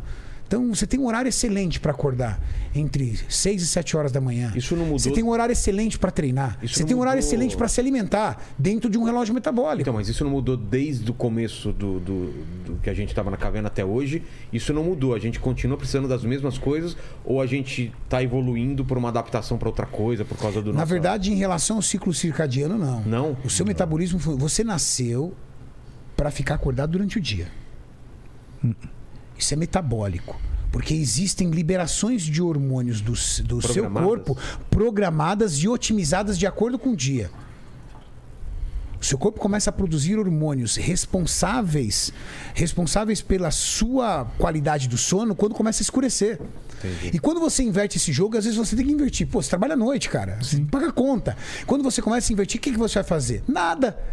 Vai fazer o que o Múcio falou. Pô, vou tentar dormir sete horas. E como é que eu vou dormir sete horas? Escurece o seu quarto. Pede pra família, por favor, gente, eu trabalho à noite. Silêncio, por favor. Coisas que quem. Eu já trabalhei à noite. Músico com certeza já trabalhou à noite. Eu já trabalhei à noite. Cara, as pessoas não respeitam quem trabalha à noite. É Exatamente. muito foda, cara. Chega de manhã, vai Entendeu? Eu ia trabalhar, por exemplo, morava ainda é, é, é, com a minha mãe. Vou lá, não sei o que. Você acorda. Aí a vizinha que mete o som alto. Era, na minha época ainda tinha, né? O caminhão do gás. Cozinando. Cara, o mundo não foi feito para que você durma de dia. Nossa. Pe- então você fica muito puto. Quem dorme, do quem tá assistindo esse vídeo aqui, trabalha à noite, sabe, cara. Ele é um injustiçado. É. verdade. E ele vai dormindo picado. Exato. Então, qual é o cara dorme à noite que ele chega? Ele chega, por exemplo, pilhadão. Então, ele liga uma TV, vai tomar um café, vai fazer alguma coisa. Daqui a pouco ele começa, puf, aí ele dorme. Aí ele acorda pra almoçar. Aí ele acorda pra almoçar, deita no sofá pra assistir aquela sessão da tarde, puf, dorme. Aí ele acorda de novo. Cara, fala, música, é uma bosta isso. Não, é terrível. É e bosta. outra, se o cara dorme seis, ver... horas, seis horas, mas de duas em duas horas. Não, e a civilização, assim, se você for ver hoje, escutando o que você falou, é, é fácil a gente analisar que ela não foi, foi- ela não tá preparada nem mais pra gente dormir à noite. Você consegue dormir na claridade da cidade? É. Cara, faz experiência, vai pra uma fazenda um final de semana. A hora que dá 8 da noite, aquilo tá um breu, cara. É muito Eu não engraçado, tenho é um breu, cara. É. E aquilo te dá Você um não tá sono. com isso. Que aí você fala, cara, deve ser meia-noite. Você olha, 8 e 22 E, o clima te força a acordar cedo também. É. Exatamente. Eu, O galo, Julião. o galo. Desgraçado, o galo já cantando na janela. galo falando aqui, Aquele ó. Sol raiando na janela. Sol raiando, sem ar Não tem cortina blackout? É. Não, Não, tem. Não, tem tem cortina não, blackout. não, não, não barra nada, cara. Nada, eu fui pra montanha umas duas semanas atrás, cara. Ah, é, você tava Fazia tempo que eu não via, não via vagalume, cara. À noite tudo escuro. Só aquelas, aquelas coisinhas verdes piscando. Eu falei, olha que louco. E É o aquele ET. céu absurdo. Eu tava, eu tava atrás. Eu, eu achei, era tão escuro lá no meio da montanha. Eu falei, vou ver um ET, cara. E não vimos nada. não, não vi nada. Então, mas Você você, já- viu, você viu a hora que você sentiu sono? Que horas é, era? não, a gente dormia cedo e acordava cedo. Então. Não tem como. Isso daí é questão do, do horário da cidade. Cara, por E o- mais que você, que você se esforce, Eu a cidade não uma outra deixa. coisa. E o- os espanhóis, é, tem muito, muito latino que tem essa mania de dormir depois do, do almoço da a cesta, né? E- Isso, isso melhoraria? Nós fomos pra Espanha, cara. E aí? Fecha tudo. É. Eles Sério? dormem à É louco, né? Fecha, Impressionante. fecha depois do almoço entre Cinco uma, horas duas horas da tarde. só abre quatro, cinco horas da tarde. Cinco horas. Cara, você não abre um, você não acha um restaurante, dez. você não acha um mercado. É louco. fecha tudo. Uma dormidinha. Depois o europeu quer, comi- quer competir com o chinês como, pai? Ah, não vai. Como é que vai competir? caras lá, não, vamos trabalhando 14 horas por dia e os, para nem os pra almoçar, espanhóis né? lá, ó, de boaça lá dormindo. Como é que vai competir com os chineses, caramba? Não vai. Mas é, a Argentina também é assim. Na Argentina É, também, no Julião. Uruguai também. A eu fui Argentina lá. também fecha tarde. É. Mas, por exemplo, eu dormi pouco, eu consigo dar uma recuperadinha depois do almoço ou não tem nada a ver? Esse sono não tem a ver? Pra disposição, ajuda. É, né? Agora, metabolicamente falando, não acredito. Depende da quantidade de sono, depende. É. Tem muitos fatores envolvidos. Você entende? precisa de horas ininterruptas de sono. É. Porque o que que acontece? A gente não dorme numa. Existem profundidades do sono, sabe, Vilela? E você não dorme numa mesma profundidade a noite inteira. E o que responde para uma melhora da qualidade de sono é quantos ciclos em que você superficializa e aprofunda o seu sono você faz por noite. Em média, uma pessoa precisa de quatro ciclos desses, sendo que eles têm às vezes durações diferentes. Né? E a maioria deles acontece no final da noite. Então, por exemplo, para uma pessoa que ela acorda muito cedo, por mais que ela durma cedo, ela vai ter um sono eh, insuficiente. Ah, mas e a pessoa que acorda, que dorme tarde, então ela vai ajustar isso? Não, porque ela vai jogar a hora desses ciclos mais densos para momentos onde já é dia, onde é 8, 9, 10 da manhã. Então, a, a gente tem um. Pro sono, a gente tem uma curvinha U, né? Se você dorme menos do que 4 horas ou mais do que 12 horas, você está sujeito a doenças que aparecem por causa disso. Ah, dormir muito também é ruim, então? Também é ruim. Também é ruim. Mas quando o cara é atleta, dormir umas duas horinhas a mais ajuda muito. É mesmo? Mas aí você tem uma compensação, porque, por exemplo, todo mundo olha para o cara que era atleta e fala assim: ah, ele precisa de mais treino. Ah, ele precisa de mais comida. Mas ninguém olha pro sono. Exato. E ele precisa de sono. Por quê? Porque ele gastou muita energia? Sim, porque E um existe uma demanda. reparar, né, exatamente. cara? O sono, ele, o corpo inteiro tá, tá com a função de reparar. Tá o- manutenção, cara. É? Sim. Que Principalmente para quem realiza alta performance em musculação. Imagina a quantidade de tecidos que você tem para reparar. Duas horinhas depois do treino aí seria muito bom dormir todo dia. É? Pra quem é atleta. Para quem é atleta e para quem não trabalha igual Quem doido, pode, igual nós, né, né? Julião? Quem Cara, pode? fiz- eu- Quem pode, né, Julião? Se eu falar pra vocês, eu fiz isso segunda-feira que a gente chegou de Rondônia. Um dia só já E é aí? legal. Cara, né? a gente ficou sem dormir de sexta-feira de manhã até domingo, meio-dia. Era praticamente uma rave. Eu domingo até meia-noite. Eu não dormi quando cheguei em casa. Mas Eu também não dormi. Então foi domingo até Eu fui meia-noite. dormir à noite. Dormi meia-noite domingo. dormi. Porque o que acontece? Eu cheguei em casa, peguei meu carro, Ah, fiz dois garrafas de café, praia. desci pra É praia, verdade. cheguei em casa, ainda fiquei brincando com os meus dois filhos até meia-noite. Nós acordamos sexta-feira, às seis e meia da manhã. E fomos dormir no domingo à meia-noite. Foi uma aventura, cara. Uma rave mesmo. Foi um plantão, cara. Plantão, Foi um exatamente. plantãozão. Mas o cara, quando tá numa rave, ele tá aditivado Não, pra isso. é, Esse que é o problema, né? exatamente, é, cara. O nosso a gente tava fazendo de café. Esse café não dá e- nada. E em Rondônia, a gente trabalhou 12 horas. A gente deu aula das 8 da manhã até as Calor? 8 da noite, quase. Tava calor, mas eu acho que o Tava calor nem atrapalhou tanto, Não, porque a não infra do lugar calor. era bem Ah, boa. tá. Não, e outra, uma das coisas que motiva a gente é o carinho da galera, né, cara? era, Foi a cara. energia do pessoal lotado, de Porto 900 Velho. pessoas lá dentro da Muita palestra. gente. Não, e a energia do pessoal de Porto Velho foi, foi Muito irado. legal. Então a gente tirou de letra, assim. Só que a hora que bateu o bodão, cara, Que a gente não conseguia sair. Meu, a gente chegou no hotel, a gente subiu, foi pro quarto, vamos sentar, vamos. Pá! A hora que a gente cravou ali, quem falou que a gente levantava pra jantar? Senão, não, senão o Renato acordando depois a gente pra ir embora também. Sorte que eu coloquei elas pra despertar, senão Foi tava bravo. Rondônia até agora. Ah, certeza. Segunda-feira, aí eu dormi, né? Eu dormi meia-noite, Muzi. Coloquei o relógio pra despertar às 8. Acolo- Coloquei o relógio pra despertar às 8, bati. Fui acordar 11 horas da manhã. Ah, foi quase a mesma coisa comigo. Eu fui dormir entre 11 horas e meia-noite, aí eu acordei às 10 da manhã. Eu Falei, cara, 10 da manhã. Eu treinei, comi, Você treinou? treinei. eu treinei. Ah, porque eu tinha. Cara, eu dormi. tarde. Cara, pensa que eu dormi eu 10 dormi horas tá seguidas. Cara, eu nunca dormi 10 horas Nem seguidas. eu, nem me lembro. Do jeito que eu acordei, eu acordei. Eu queria fazer todas as coisas que a gente gosta de dorme 10 fazer horas de manhã. na infância, né? Eu acho que, acho que nem na Tinha 10 anos quando ele dormiu 10 horas. Aí eu, aí eu acordei alucinado, falei, já sei, já sei. Fui treinar, comi. Cara, depois que eu comi, tomei o banho, veio um bodão. Aí eu dormi até as 4 da tarde. Cara, merda, quando velho. eu acordei, eu queria treinar tudo de novo. Eu falei, que delícia esse negócio de dormir. Que brinquedo legal, né? O Roberto olhou e falou, você gostou, né? De dormir. Eu Pior que falei, dormir é bom, né? Porra, cara. Aí eu fui tentar fazer a mesma coisa na terça-feira, mas aí não deu, porque eu já fui dormir tarde na segunda e já lascou Cara, tudo. Eu, eu, eu, eu dormi porque eu tava muito cansado, mas você acredita que eu não gosto de dormir, cara? Sério? Se sente Pra mim mal. parece. Não, parece que eu tô perdendo, Perdendo tempo na tempo. vida. É. Eu sou um cara com uma ansiedade de viver, cara. É um negócio louco que tem em mim, cara. Se eu dormir, eu poderia, dentro hoje da estrutura que eu tenho de trabalho e tudo, eu poderia acordar mais cedo, mais tarde. Mas, cara, Você eu. poderia a- dormir 24 horas, Renan. Poderia fazer criogenia. Deixa ele congelado durante cinco meses aí. Cara, Por eu, anos. eu Você acho uma perda de tempo dormir, cara. Então eu durmo o mínimo que eu posso ali, dentro da minha qualidade, pra eu me sentir bem, pra minha saúde. Porque o meu negócio é ficar vivo, cara, acordado. O negócio é ficar acordado. Então, Não sei você- quanto tempo eu vou viver, né, Julião? tá acordado, você tem coisa pra fazer. Não, eu sou hiperativo, Então. né? Eu sou uma pessoa hiperativa. Eu, sou também, uma se eu pessoa ficar hiperativa. acordado, tem coisa pra fazer. sempre Imperativo e tem. workaholic. É. Exatamente. Se você quer se esconder de mim, vai pra minha casa. se esconde de mim, cara. É, Deixa eu sou falar, hiperativo. cara. Aqui a gente, a gente tem em comum aí nessa corrida presidencial. A gente fez duas lives aí, né, com, com o Bolsonaro.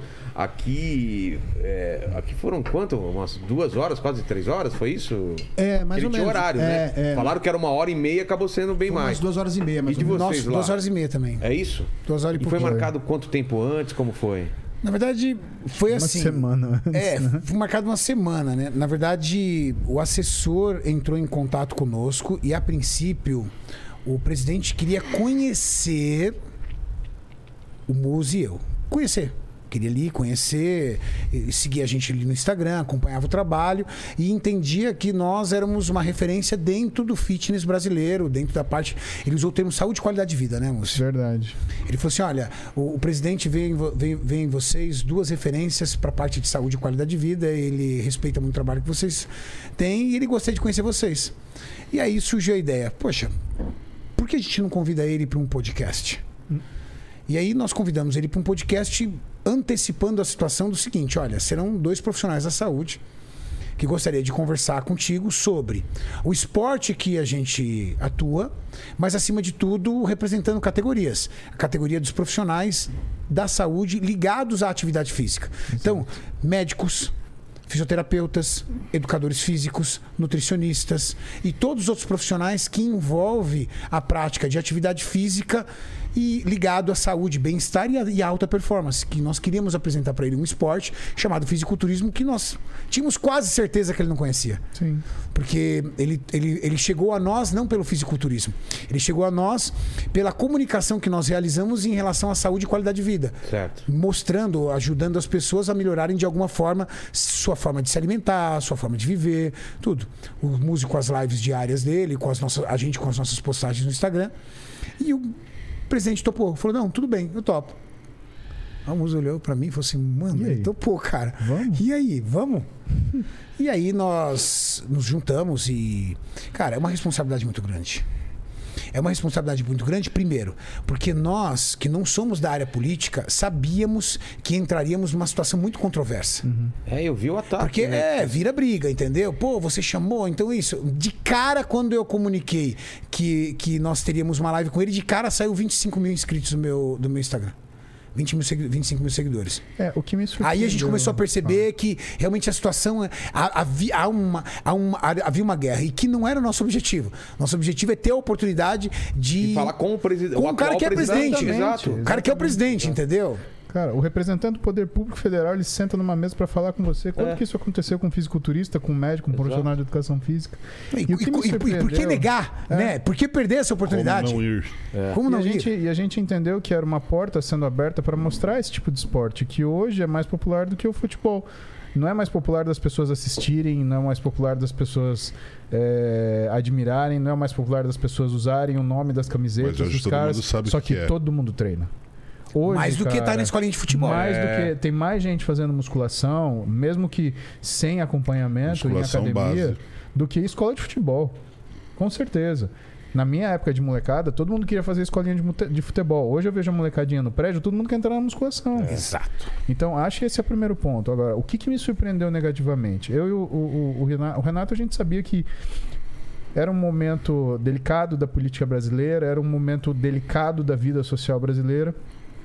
Só que estar pronto para o que eram os juízos de valores da, da população, das pessoas, o raciocínio que elas fizessem, tudo bem.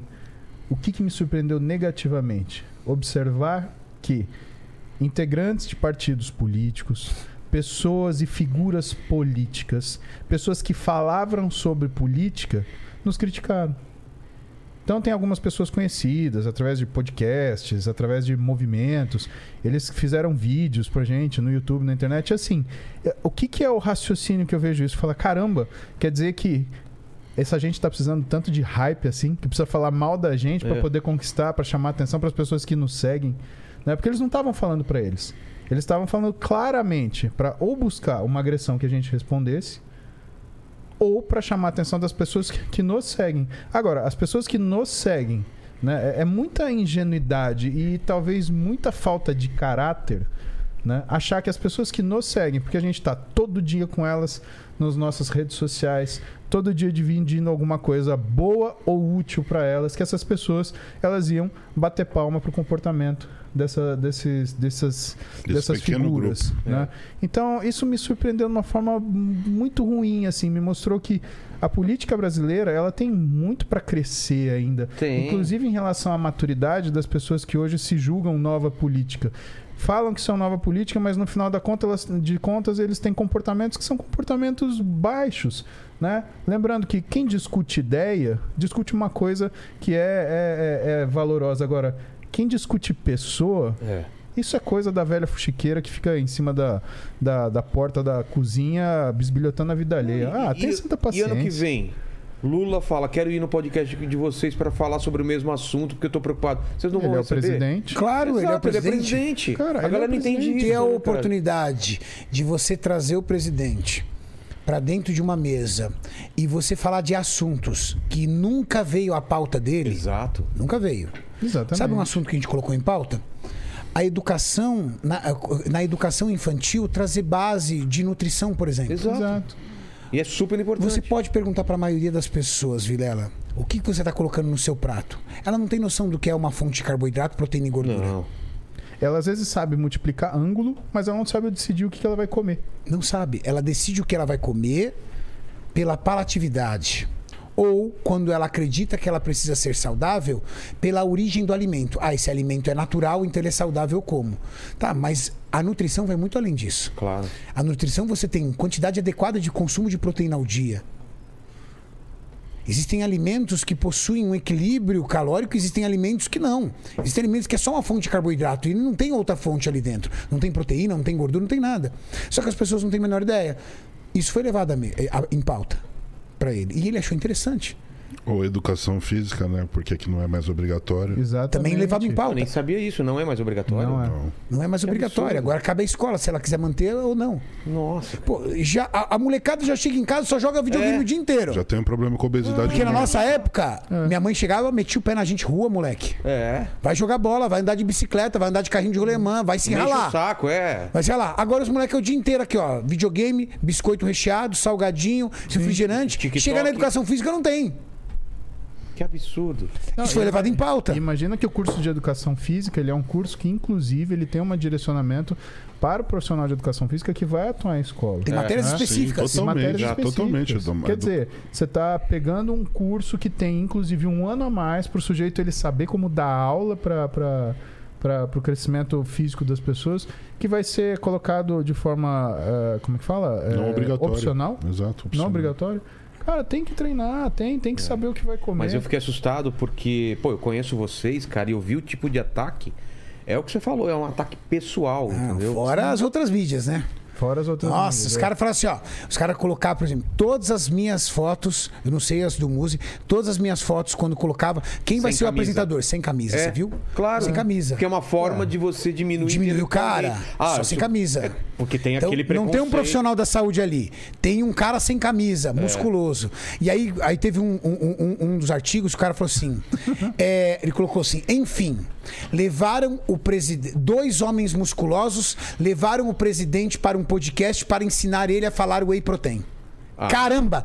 Tudo que nós fizemos se resumiu numa brincadeira, porque nós fomos falar da questão. Ele, ele naquela época, ele tinha acabado de reduzir os impostos de suplementos nutricionais. De uma Só que as pessoas não né? conseguem entender o seguinte: o whey protein vai muito além da suplementação esportiva, querido. A- a- hoje, o whey protein ele faz parte de uma série de alimentos. Ele faz parte de nutrição, inclusive para pessoas que têm problemas seríssimos de doença. Pessoas que estão tratando câncer. Pessoas que têm problemas com nutrição por problemas digestivos, problemas de, de, de trato de trato de outros órgãos que fazem parte do processo gastrointestinal. Então, o que, que eles pensaram? Eles pensaram em como poder diminuir aquilo para É. reduzir. Então, era só Não, isso. e, e muito, muito colocando vocês como bolsonaristas, não sei o que bolsonarista. Então, mas é- você já é- coloca uma, uma marca na pessoa, tipo. Agora, é a situação que a gente vive. Você vê, as mesmas pessoas que falam que não tem lado, É. quando você fala uma opinião diferente, eles já colocam você num Do lado. outro lado, é. Quando você, quando elas falam que não tem, que não pode ter julgamento, elas imediatamente te julgam. É assim, é que nós não somos os tipos de pessoas ingênuas, né, muito menos mal preparadas que entendem isso. Então são comentários que Mas eu vi que Sabe? vocês, vocês levaram de boa também, né? Porque mas não tem fa- outro jeito Não tem que fazer, fazer. né? Era o Não tem nosso que trabalho, era a nossa função ali naquele momento. Teve uma coisa que me preocupou sim, agora eu falo disso. Né, ameaçaram minha família, ameaçaram minha filha. Isso eu né? nem sabia. Sim, isso sim. Então eu deixo ponderação para vocês. Né? É, cada um que tem o monopólio da virtude ameaçar uma criança, É difícil. sabe? É, No perfil então- dela? Não, na telefone, via direct pro meu, pro meu, pro meu Instagram, pro da minha mulher. Então, assim. Cara, eu não é, entendo isso. não essas entendo. pessoas que se julgam tão boas assim, elas estão de acordo com isso? Você realmente está de acordo com isso, né? De você ameaçar a filha de uma pessoa, sabe? É, isso é um negócio que, é, para mim, é, é muito característico de o tipo, né, do que são os extremistas. E infelizmente eles têm muita voz. E infelizmente uma parte da mídia está do lado extremo. E eu falo por quê? Porque teve um, uma- uma- um jornal que fez questão de publicar um monte de Twitter meu falando, né, quando as pessoas elas me provocavam no, no, no Twitter, né, e eu respondia para elas com ponderações válidas. Né? Então elas me cobravam, ah, mas sua postura é tal, você é médico, você é isso, isso, tá. Então tá bom. Então qual é a outra opção? Né? Do que, que você quer conversar? É. E é engraçado que, assim, essas mesmas pessoas e essas pessoas, essas figuras políticas que se colocaram nessa situação, não necessariamente que eram candidatos, mas que falam sobre política, principalmente em, em podcasts, Sei. né? Elas. A primeira coisa que elas tentam fazer com você é te desqualificar. É, ad, E assim- hominem, né? Exatamente. Então, assim, Se eu não se posso a ir no pessoa não possa. argumento, eu, eu tento Eu tento destruir pessoa. você. é. Então, e, e assim, com palavras de baixo calão, com, sabe, termos, com ofensa, sabe, de uma ignorância, de uma, de uma, de uma agressividade. E assim, a gente aguentou firme, falou, ah, cara, essa é a nossa função, a gente tá falando pelas pessoas que gostam da gente. E assim, que que eu. As coisas mais legais também saíram daí, né? O meu Twitter, que por sinal, né, todo mundo fala, ah, cancelamento, cancelamento, saiu de 2 mil É. seguidores para 250 mil Exato. né? Porque o pessoal fez a gentileza, os haters fizeram a gentileza de avisar, ó, o Paulo Musi está no, Ele tá no Twitter. Twitter. é. né? E teve um cara que falou assim: olha, eu voto por outro candidato, mas o que o Paulo Musi já me justificou, já me ajudou até hoje, não me justifica. Mas é assim que deveria ele, ser. porque é Separar umas maturidade. coisas. Ah, o cara é palmeirense, então eu não vou escutar nada que ele fala. Não tem Exatamente. nada a Não, ver, cara, cara. mas eu nunca vi uma eleição igual essa. Eu, também, também nunca não vi, cara. Um ódio, né? Uma, Era uma vontade de destruir. E uma divisão, né? Porque foi 50-50. Cara, eu nunca vi isso também. É muita coisa. Então, é uma divisão do país. Ou teve família que Mas o cara sabe- não tão se falar, tem, tem gente sem se falar até agora, parente. Mas pensa uma coisa, eu falei isso pro Bolsonaro e falaria isso pro Lula porque ele tava marcado aqui não veio. O candidato que ganhasse, e foi o que aconteceu, independente de quem, quem fosse, ia governar para a maioria que não votou nele. Porque se você coloca os votos do outro candidato, mais, Mais os nulos. e, É. e- e o pessoal que não foi votar e não sei o quê, dá mais do que ele votou. E, e- e se o Bolsonaro ganhasse, ia ser a mesma coisa. Foram Ou 30 seja, milhões de abstenção. É, é muita coisa, cara. Então, se você parar pra ver, é, teve família que tem parentes Até sem se hoje, falar. É uma situação muito difícil dessa. A nossa vantagem é que, primeiro, a gente tem experiência. A gente está nessa estrada há muito tempo. Então, não é a primeira vez que a gente. Não é qualquer pessoa que vai conseguir destruir uma carreira que Isso. foi, foi galgada há Exatamente. décadas. E segundo, né? segundo a gente tinha consciência do que a gente queria. Havia um propósito. Sim. Você sabe qual era o maior propósito, Vila? Não era só trazer à mesa as pautas para o presidente. Sabíamos, era sabido que o objetivo ali daquele podcast era a campanha. Claro. Ninguém, é- ninguém é é tonto, inocente. ninguém é né, uma criança. Só, Só que uma você coisa. pega uma coisa que ele quer e você Quando coloca- bateu É. 400 mil pessoas ao vivo, a gente parou ali o podcast, abriu a TV e falou assim: Senhor presidente, o senhor conhece um esporte chamado fisiculturismo? Ele, não. O senhor me permite apresentar os melhores atletas hoje do Brasil que estão competindo internacionalmente, representando o país e que milhões de pessoas acompanham esse esporte hoje e através desse esporte se motiva, se inspira para melhorar uma recomposição corporal, para perder gordura, para ganhar um pouco de massa muscular, para melhorar a sua saúde? Pode colocar. E a gente apresentou, não apresentou para o Bolsonaro. A gente apresentou para 400 mil pessoas ao vivo. E mais as que.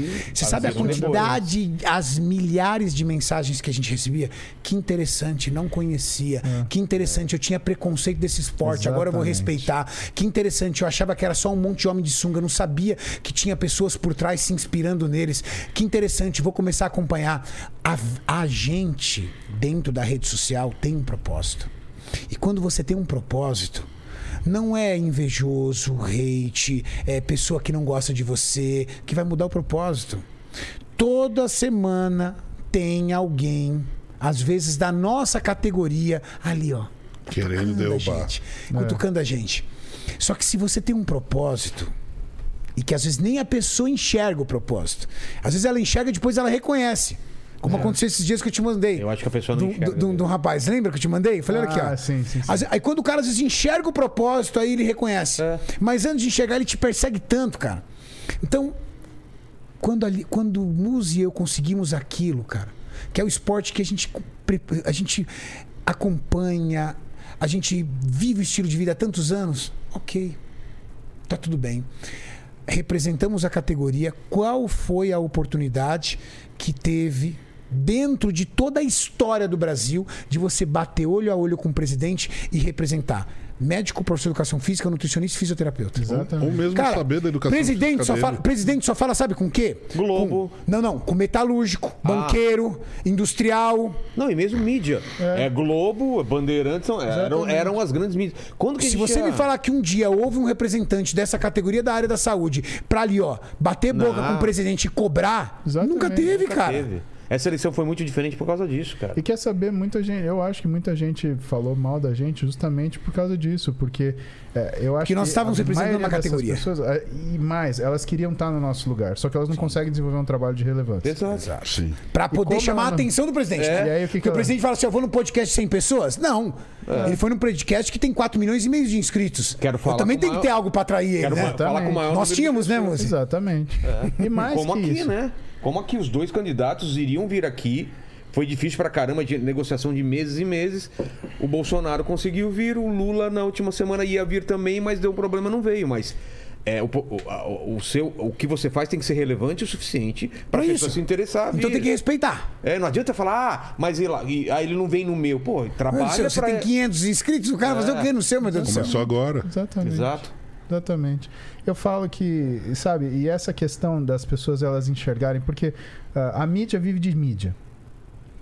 Né? Por isso que às vezes a gente também não suporta olhar noticiário, né? Porque ah, o que, que dá notícia? Coisa boa? Não, desgraça. tragédia. Aí você pega Coisa e ruim. torce o Notícia noticiário, sai sangue. Né? Agora, o que, que, que, que foi uma das críticas melhores que a gente recebeu? Pô, precisava um profissional de educação física e um médico entrevistar um presidente para o jornalista saber como é que faz o trabalho dele. É. Porra, isso A- foi um tapa era na cara, tapa na cara. cara, porque frase- a gente não precisa da fama. A gente lida com a fama. É diferente. O que a gente tem, e vocês vão me desculpar, a, falsa, a, a falta de modéstia. Né? Até porque modéstia eu detesto. Porque a modéstia só tem uma, uma intuição. É te controlar.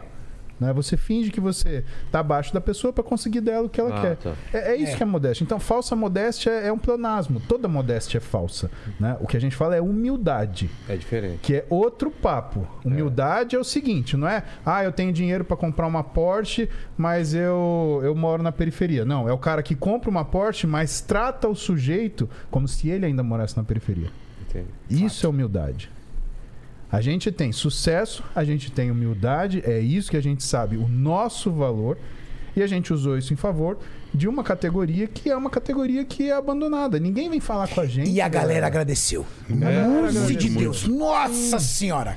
Ô, toda vez que eu entro em algum lugar, academia, alguma coisa que encontro profissional, Renato, obrigado pelo que vocês fizeram. Você e o Muzi fizeram representar a gente. Tá? tu- a, a categoria ficou feliz. Então isso vale. Então o propósito foi feito, representar uma categoria, apresentar um esporte para milhões de pessoas e acima de tudo fazer um podcast respeitoso. Exa respeitoso, Respeitoso. exatamente. Sem ataques. Que foi o mais elogiado. A galera ficava falando que a gente tava. re- A galera falava que o museu estava entrevistando ele de uma forma mais respeitosa do que jornalistas que são especialistas nisso. Exatamente. É porque o pessoal não entende também que a gente não tem o intuito de deixar uma situação tão horrível que o cara fala, quero ir embora. Tem que ser um bate-papo agradável. Claro que, no caso de vocês, nem tanto, mas no meu caso, se vocês assistiram, eu dei umas cutucadas, perguntei algumas coisas que tinham que perguntar. Mas a gente cutucou, velho. Ele cutucou que chamou ele, ele chamou o ministro. É mesmo? Tem Ué. duas vezes ele chamou o ministro que ele falou que não conseguia responder. não, mas a gente cutucou. Mas tudo com educação, né? Com educação, jeito de falar. Com base. Exato, Exatamente. com base. E Porque que às vezes foi falado pra gente desde o começo. Falou, olha, se vocês tiverem qualquer pergunta... A gente não fez pauta branca, não. Não. Eles falaram pra gente, se vocês tiverem qualquer pergunta incômoda, podem fazer. Aqui E também. a gente fez. Mesma coisa. Tanto que eu fiz uma pergunta sobre residência médica e eu achei a atitude dele excelente, porque ele poderia mentir, poderia soltar uma história qualquer. Ele falou: peraí lá, eu não Passar o pé na isso." bola? É. Exatamente. Ele pegou e falou: peraí lá, eu vou ligar pro ministro da saúde, você vai falar com o ministro da saúde. Ligou pro cara, falou com o cara: você tem mais alguma pergunta? Eu falei: não, obrigado. Eu tinha, mas eu fiquei tão feliz do cara ter É. essa, te dado, me dado essa satisfação e principalmente demonstrado humildade. Pô, quem que assume na frente de 400 mil pessoas que não sabe alguma coisa e liga pro ministro? Que é essa a função do cara. Não sei fazer isso. Então chama alguém que faça. Bom, eu sou médico. Se o meu paciente ele tem uma lesão de coluna, eu não sou especialista em coluna. Eu ligo para um amigo meu que chama Vinícius Benites ou ligo para Paulo Porto. Falo, ó, tô com um problema aqui, o paciente meu tá com um problema de coluna, na frente do meu paciente. Por quê? Porque eu não entendo daquilo. E não é minha função entender, minha função é entender daquilo que eu trabalho, por mais que eu seja capaz de fazer o diagnóstico da doença. E cuido desse jeito. Isso e eu aí. fiquei feliz com isso. E eu acho que muita gente viu isso também. Exato. Perfeito. E o seu, como é que foi? Foi uma, uma coisa assustadora, né? Que a gente. Assustador é chegar com a frota que ele chega, né, meu amigo? Nossa, não, meu vem- Deus do céu, é uns Mas 20 foram um dia, homens aqui. um dia antes também. Foram, fazer, fizeram toda a varredura. Tinha comida lá? Pra eles e pra, equipe? pra Tinha equipe? toda, tinha comida pra ele, tinha pra todo mundo. Teve um cara que ficou, é, fazia é, um- alguém experimentar as comidas? Não vi. Eu, Aqui eu vi que tinha que analisar a procedência, o caramba É, quatro. pegou esses copos aqui. Esses são copos de- que vão usar? Vão. Ah, então não usa esses aqui. Onde estão os outros copos? Foram lá e ele escolheu o copo. É a água, ele que viu a água. É, tava a mesa cheia de comida, porque, pô, tive até umas 50 pessoas da equipe. É, a Fabi, né, coitada, teve que experimentar uma, uma das coisas. E a gente falou que passou foi a Jujuba. A Jujuba não, não foi experimentada. Se tivesse um veneno aí, E ele comeu a jujuba? comeu pra caralho. Ele, pediu cachorro quente e não comeu, né?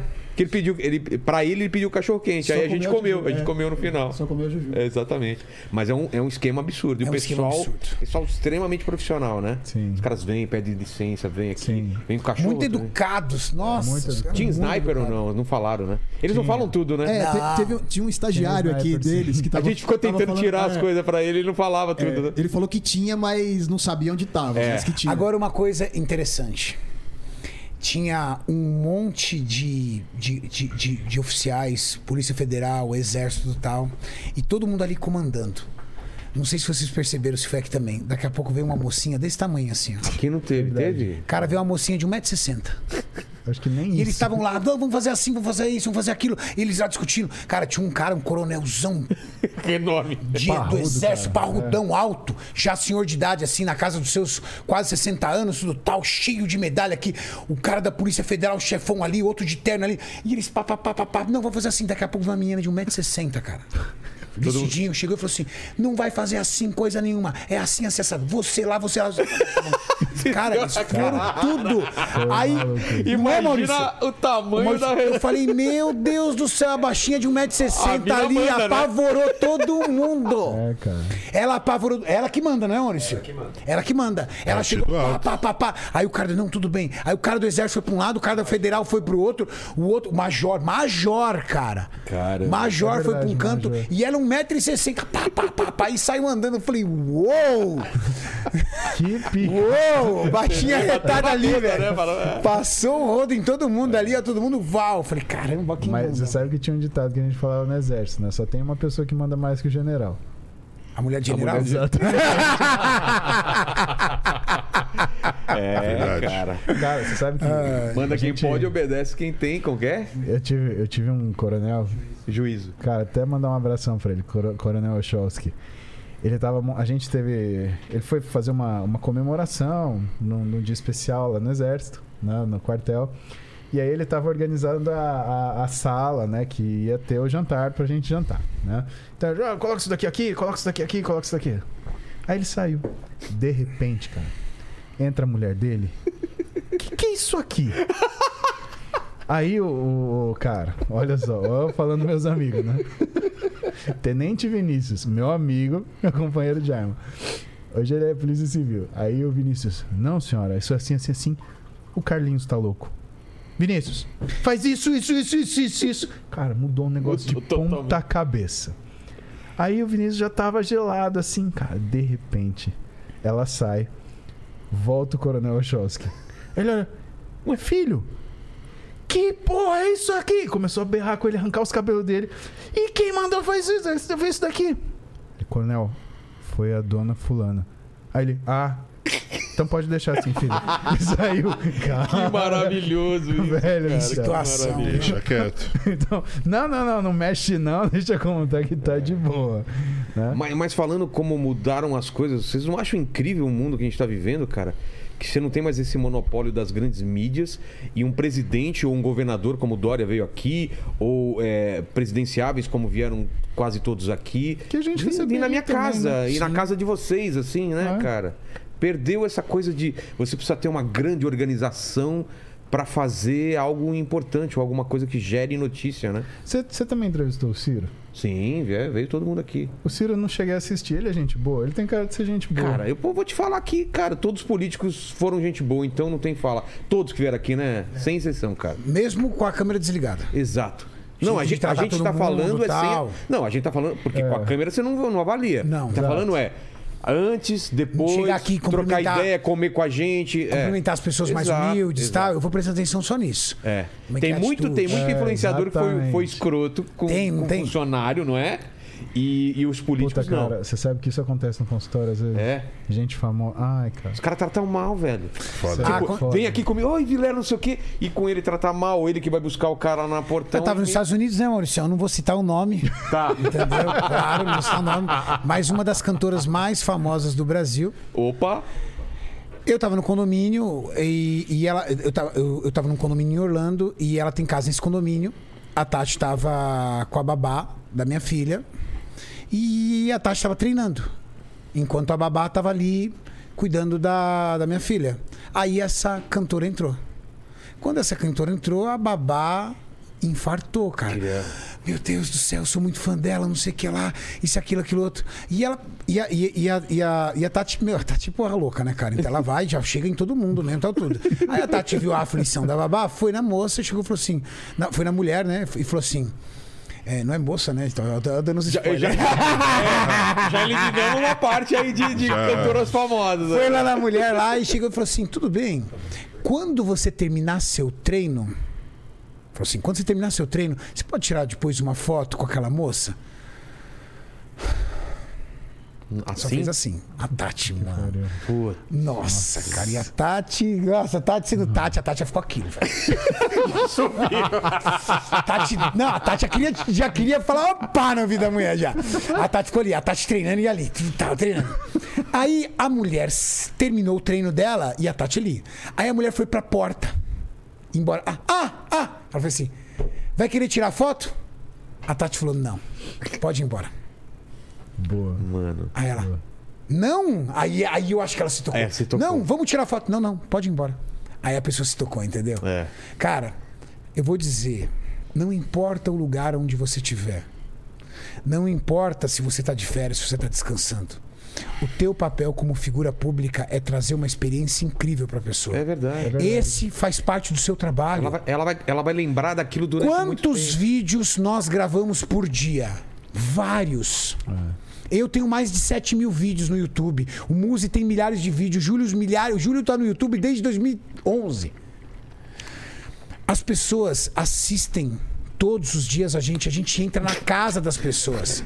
Você viu o que aconteceu? Ele jogou uma jujuba, a jujuba bateu. esmigalhou. A gente entra na casa das pessoas. E tal, às vezes nós somos os únicos amigos do nicho que nós pertencemos. É.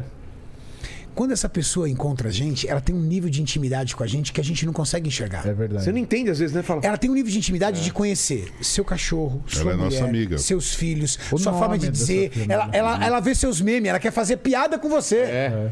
E aí você chega. Ela faz umas perguntas que você não entende, né?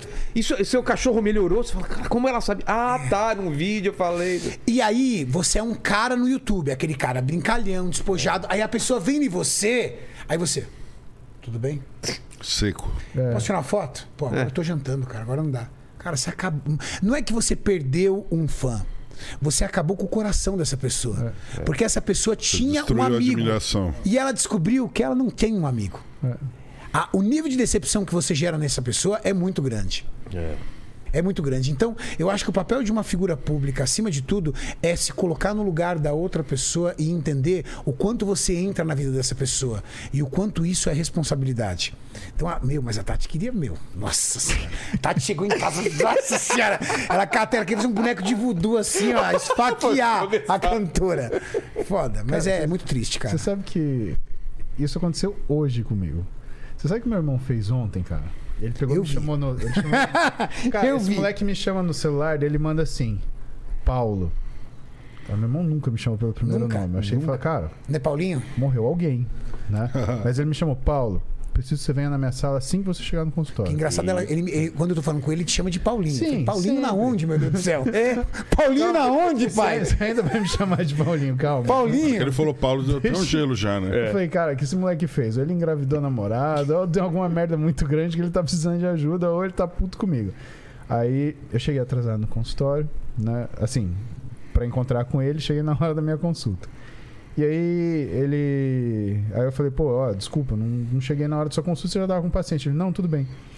Aí ele aparece na minha sala, no intervalo da minha consulta, e deixa uma, uma Coca Zero, sabor baunilha, com um negócio que eu nunca vi antes, Um né? negócio Ela é- doido pra você provar, né? Aí eu falei assim, cara, que negócio irado ali. Não, eu vim trazer pra você, porque eu sabia que você ia gostar, aí você vai curtir, que é a hora do seu almoço. Aí eu falei, ah, que doce de menino, acho que eu vou comprar um presente pra ele também, né? aí eu fui tomando a coca. Fui tomando a coca. Lá um- uma meia hora, assim, eu comecei a parar de sentir o beiço, a língua e o céu da boca. Aí eu olhei a coca assim, o filho da mãe do moleque, ele tinha passado anestésico tópico na lata da Coca-Cola Pincelou a Filho da puta! Adorei o cara já. Eu também, eu falei, que gênio, cara. é o gênio do genial, cara. Ele fica, ele me chama puto no telefone pra eu achar que ele tá com algum problema. Aí ele dá uma aliviada, tipo, olha, uma coquinha aqui. Pra você cair. Cara, eu fiquei acho que umas duas horas falando assim, cara, porque eu tava com a boca, a língua, o céu da boca e a garganta ódio, anestesiada. velho. Puta, não dá ideia pro ódio, cara. Paquito, velho. Caramba. Ca- Eu ri tanto, cara. Aí eu mandei pra ele assim. Você pôs anestesia na minha coca, né, ô filha da puta? Aí ele, não, não, só na lata. ele, ele, tá, ele tá ficando bom na zoeira, cara. Mas é bom que tem volta, né? Aí eu cheguei. É, o problema é a volta. Não, vamos deixar esquecer. Vamos deixar esquecer. Deixa esquecer. Aí eu chego hoje no hospital, né, pra operar. Meu, puta cirurgia difícil. A gente já... Foi a primeira cirurgia que a gente fez de manguito, de tenodese de bíceps com robô hoje. Tanto que a gente vai descrever e, e publicar, né? Robô, em que- como que Robô. é? Um, um robô. Você Você tem um. Você tem um robô ah, ah, chamado Da Vinci, né? Você opera remotamente. Então, ah, o que, que acontece? Para determinadas áreas que você vai operar o corpo humano, você tem que fazer um corte grande, Certo. ou você não tem acesso porque você não consegue chegar lá. Então, existe um. Esse robô, o Da Vinci, ele é um robô dotado de pinças e uma câmera tridimensional que ele entra só com três buraquinhos no lugar. Então você faz cirurgia abdominal, você faz. A, a gente faz algumas cirurgias ortopédicas com ele. Evita um corte grande. Por exemplo, tem uma cirurgia que a gente faz que é a transferência do grande dorsal. Né? A- as pessoas, às vezes, elas têm uma doença num nervo que chama nervo acessório, perde força do músculo trapézio e a escápula ela abre e sobe. Então a pessoa Nossa. fica assim. Sei. Então o que a gente faz? A gente tira o grande dorsal, que é esse músculo da- da- da- das costas, ele está aqui na frente do braço, a gente joga ele para as costas e refaz o posicionamento Cola? da escápula. Não, a gente tira ele daqui, né, da inserção dele no úmero e coloca ele na escápula, né, Costura. com, costurando, Tá. né? Só que aí para você fazer isso da maneira tradicional, você faz um corte que é do braço até embaixo do Nossa! peito. Agora você imagina cortar sua axila no meio para cicatrizar. Meu Deus. Imagina a qualidade pós-operatório. Com o robô, a gente faz três furinhos aqui. E já era. E aí nas costas faz dois cortinhos e E consegue aquela resolver câmera e você manipulando tudo. Sim, como se e fosse você- mão assim, ou é? você, Não, são, são garrinhas assim. né? São pinças, né? Você tem duas pinças. Caralho, é muito filme de ficção científica é, é isso. muito filme. Eu vi essa máquina Até de perto. porque você Mas você fica tá num- no, no local onde tá acontecendo ou pode ser Sim, no outro a estado? pessoa tá operando. Também pode. É Isso mesmo? é do caralho. Ah, mano. A primeira cirurgia que foi feita dessa foi um cara de Nova York que operou um, pa- um paciente em Paris. E esse delay que, que deve ter de. de- Não, não, Não faz diferença. Fibra ótica é muito rápido, Tá. não- você não chega a sentir. Mas aí o que que faz? Você, você tem uma cápsula que você entra dentro da cápsula, cara, parece aquelas coisas do filme do Alien, assim. Você entra, pega num, num. Tipo num joystick, assim, que é só a ponta dos dedos, e opera com o pé e com as mãos. Nossa. É animal. Mas aí, meu, uma cirurgia super séria, um negócio que ia virar, que vai virar publicação para nossa equipe e tal. E, meu, eu entrei na sala cirúrgica, um dos caras que estava lá olhou pra minha cara. E aí, a boca? Passou já? O cara sabia. é exatamente o que a Nath tá falando. Ele ainda tava rindo da zoeira do meu irmão. Muito bom, Guilherme Mozi, muito Mas é um bom. perigo ficar essa brincadeira de vida e revida com o médico, né? Pô, Daqui a pouco sai um de SAMU lá. Boa noite, Cinderela. É. Fala, Aline, como que tá o chats aí? Ô, o pessoal aqui tá, tá, Tá se divertindo, tá se né? divertindo, é. Ó, o Luigi Simões, ele mandou aqui o seguinte, ó. Ele Aliás, falou- só, só fazer uma parte. Aquele corte daquela vez que vieram vocês dois sobre o negócio de da, da- ninguém é puro nesse negócio. Cara, aquele negócio. né? Você me mandou, todo mundo me mandando. porque Foi engraçado pra caramba, né? Eu falei, querido, nesse lugar ninguém é puro, não. Até- Cara, aquilo é Ai, muito cara. engraçado, cara. Quem não viu esse corte, manda aí, Lênis. Ó, o, o Luigi Simões, ele falou aqui o seguinte, ó. O BJJBet é um evento de jiu-jitsu que trouxe a nova era para o cenário do esporte. Aí ele fala como eles enxergam o benefício da musculação e a disciplina da arte marcial na formação de um cidadão. Somos Tem, fãs tem alguma quatro. relação? Vocês veem? Julião. O Muzi, o, Muzi, fez Jiu muito tempo, né? 12 E aí? anos. E assim, cara, Um atrapalha o outro em questão de- de- porque as metas são diferentes ou não? Não, você a, a musculação é base para qualquer desporto. Então, qualquer desporto que você queira chegar no topo, você vai precisar Natação. você vai precisar da musculação É. como aliada para performance. Então, ela vai melhorar qualquer performance, independente da área esportiva que você for atuar. Quando você fala do Brazilian Jiu-Jitsu, que é o que ele está falando, é o esporte que foi difundido aí pela família Gracie, que É. depois ajudou o Brasil a dominar o cenário esportivo quando você fala de MMA, que já é o Mixed Martial Arts. Cara, na formação de qualquer pessoa, qualquer arte, é, qualquer arte marcial vai ser fundamental para a melhoria do caráter dela, né? Então a disciplina, aquela coisa de você ter a resiliência, você vai aprender na luta e na musculação, só que de diferentes formas. Entendeu? Então, a luta você vai ter um, um tipo de emprego através do seu mestre, e a musculação é uma coisa mais intrínseca que parte de você. Mas as duas você tem essa, essa, essa questão muito bem é, é, elucidada ali pelas duas artes. Quando você faz um preparo voltado para o jiu-jitsu associado à musculação, você descobre que você consegue romper é, características que você dificilmente conseguiria. Então, hoje é possível com o trabalho de musculação. O exemplo maior foi o Royce Grace. Por quê? Com 79 quilos, ele era capaz de derrotar qualquer homem com 140, 150 quilos. Justamente porque ele tinha um trabalho de musculação voltado para o jiu-jitsu, tá? que fazia com que ele se tornasse um lutador extremo. E isso é uma característica de qualquer lutador que faz a musculação como prática da atividade complementar.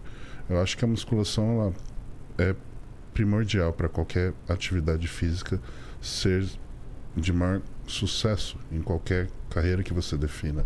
Se você pega hoje os maiores lutadores eh, que estão dominando o cenário, que são os russos, você pode ter certeza que a musculação é empregada ali fortemente, desde a infância até a fase final da preparação, rumo aos com uma, a competição. E é uma combinação interessante, né? O Fabrício Bosco, que é um professor de, de educa- que é um professor profissional de educação física, ele postou um trabalho essa semana passada que saiu no European Journal of Sport Science de 2020, que é sobre o jiu-jitsu. Então, em cinco meses do cara praticando Brazilian Jiu-Jitsu, BJJ, Brazilian Jiu-Jitsu, ele melhorava a capacidade social, pró-social e de autocontrole. Ou seja, é, é o cara que realmente, quando ele domina uma arte marcial, ele tem mais autoconfiança. Essa autoconfiança, como que ela reflete? Num cara mais violento? Não, num cara que tem mais Mais segurança e, controle. portanto, ele tem mais controle e tem mais habilidade social skills. Né? Então, quer dizer, isso ah, a gente tem hoje é, background científico para afirmar. Né? Antes a gente podia falar, da época que eu era lutador, eu falava, cara, mas a gente não é briguento, a É. gente não sai caçando pelo contrário, a gente foge de problema. Quando a gente vê um problema, a gente vamos, calma, vamos afastar, vamos, vamos separar, sai para lá. Ah, mas tem gente, cara, mas tem gente de todo jeito. Quando você fala do- da massa, né? Isso daí, isso daí acontece. Agora, o que, o que eu acho que é legal também você falar, Julião, é que às vezes a gente tem caras que querem fazer musculação e acer- acertar o físico no nível de um atleta e querem usar um esporte como forma de, de aeróbico ou de secar. Ah, Gil, né? tá. seria, seria legal você comentar um pouquinho isso. Não só Gil, né? Mas o cara faz, Isso. ah, faço musculação, faço Muay Thai para secar, Sim, sim. etc. É como atividade complementar. Então vamos imaginar agora o contrário, que a pessoa tem como a- a atividade primordial a musculação e a atividade secundária uma luta. Ajuda, ajuda. Mas o que, que acontece? É, dependendo do grau que você tenha é, dentro do- da luta, você acaba trazendo lesões É. se você fizer as duas atividades em altíssima intensidade. Então, quer fazer o jiu-jitsu, quer fazer qualquer outra luta como complementar ao trabalho feito dentro da sala de muscula- musculação, pode ser feito.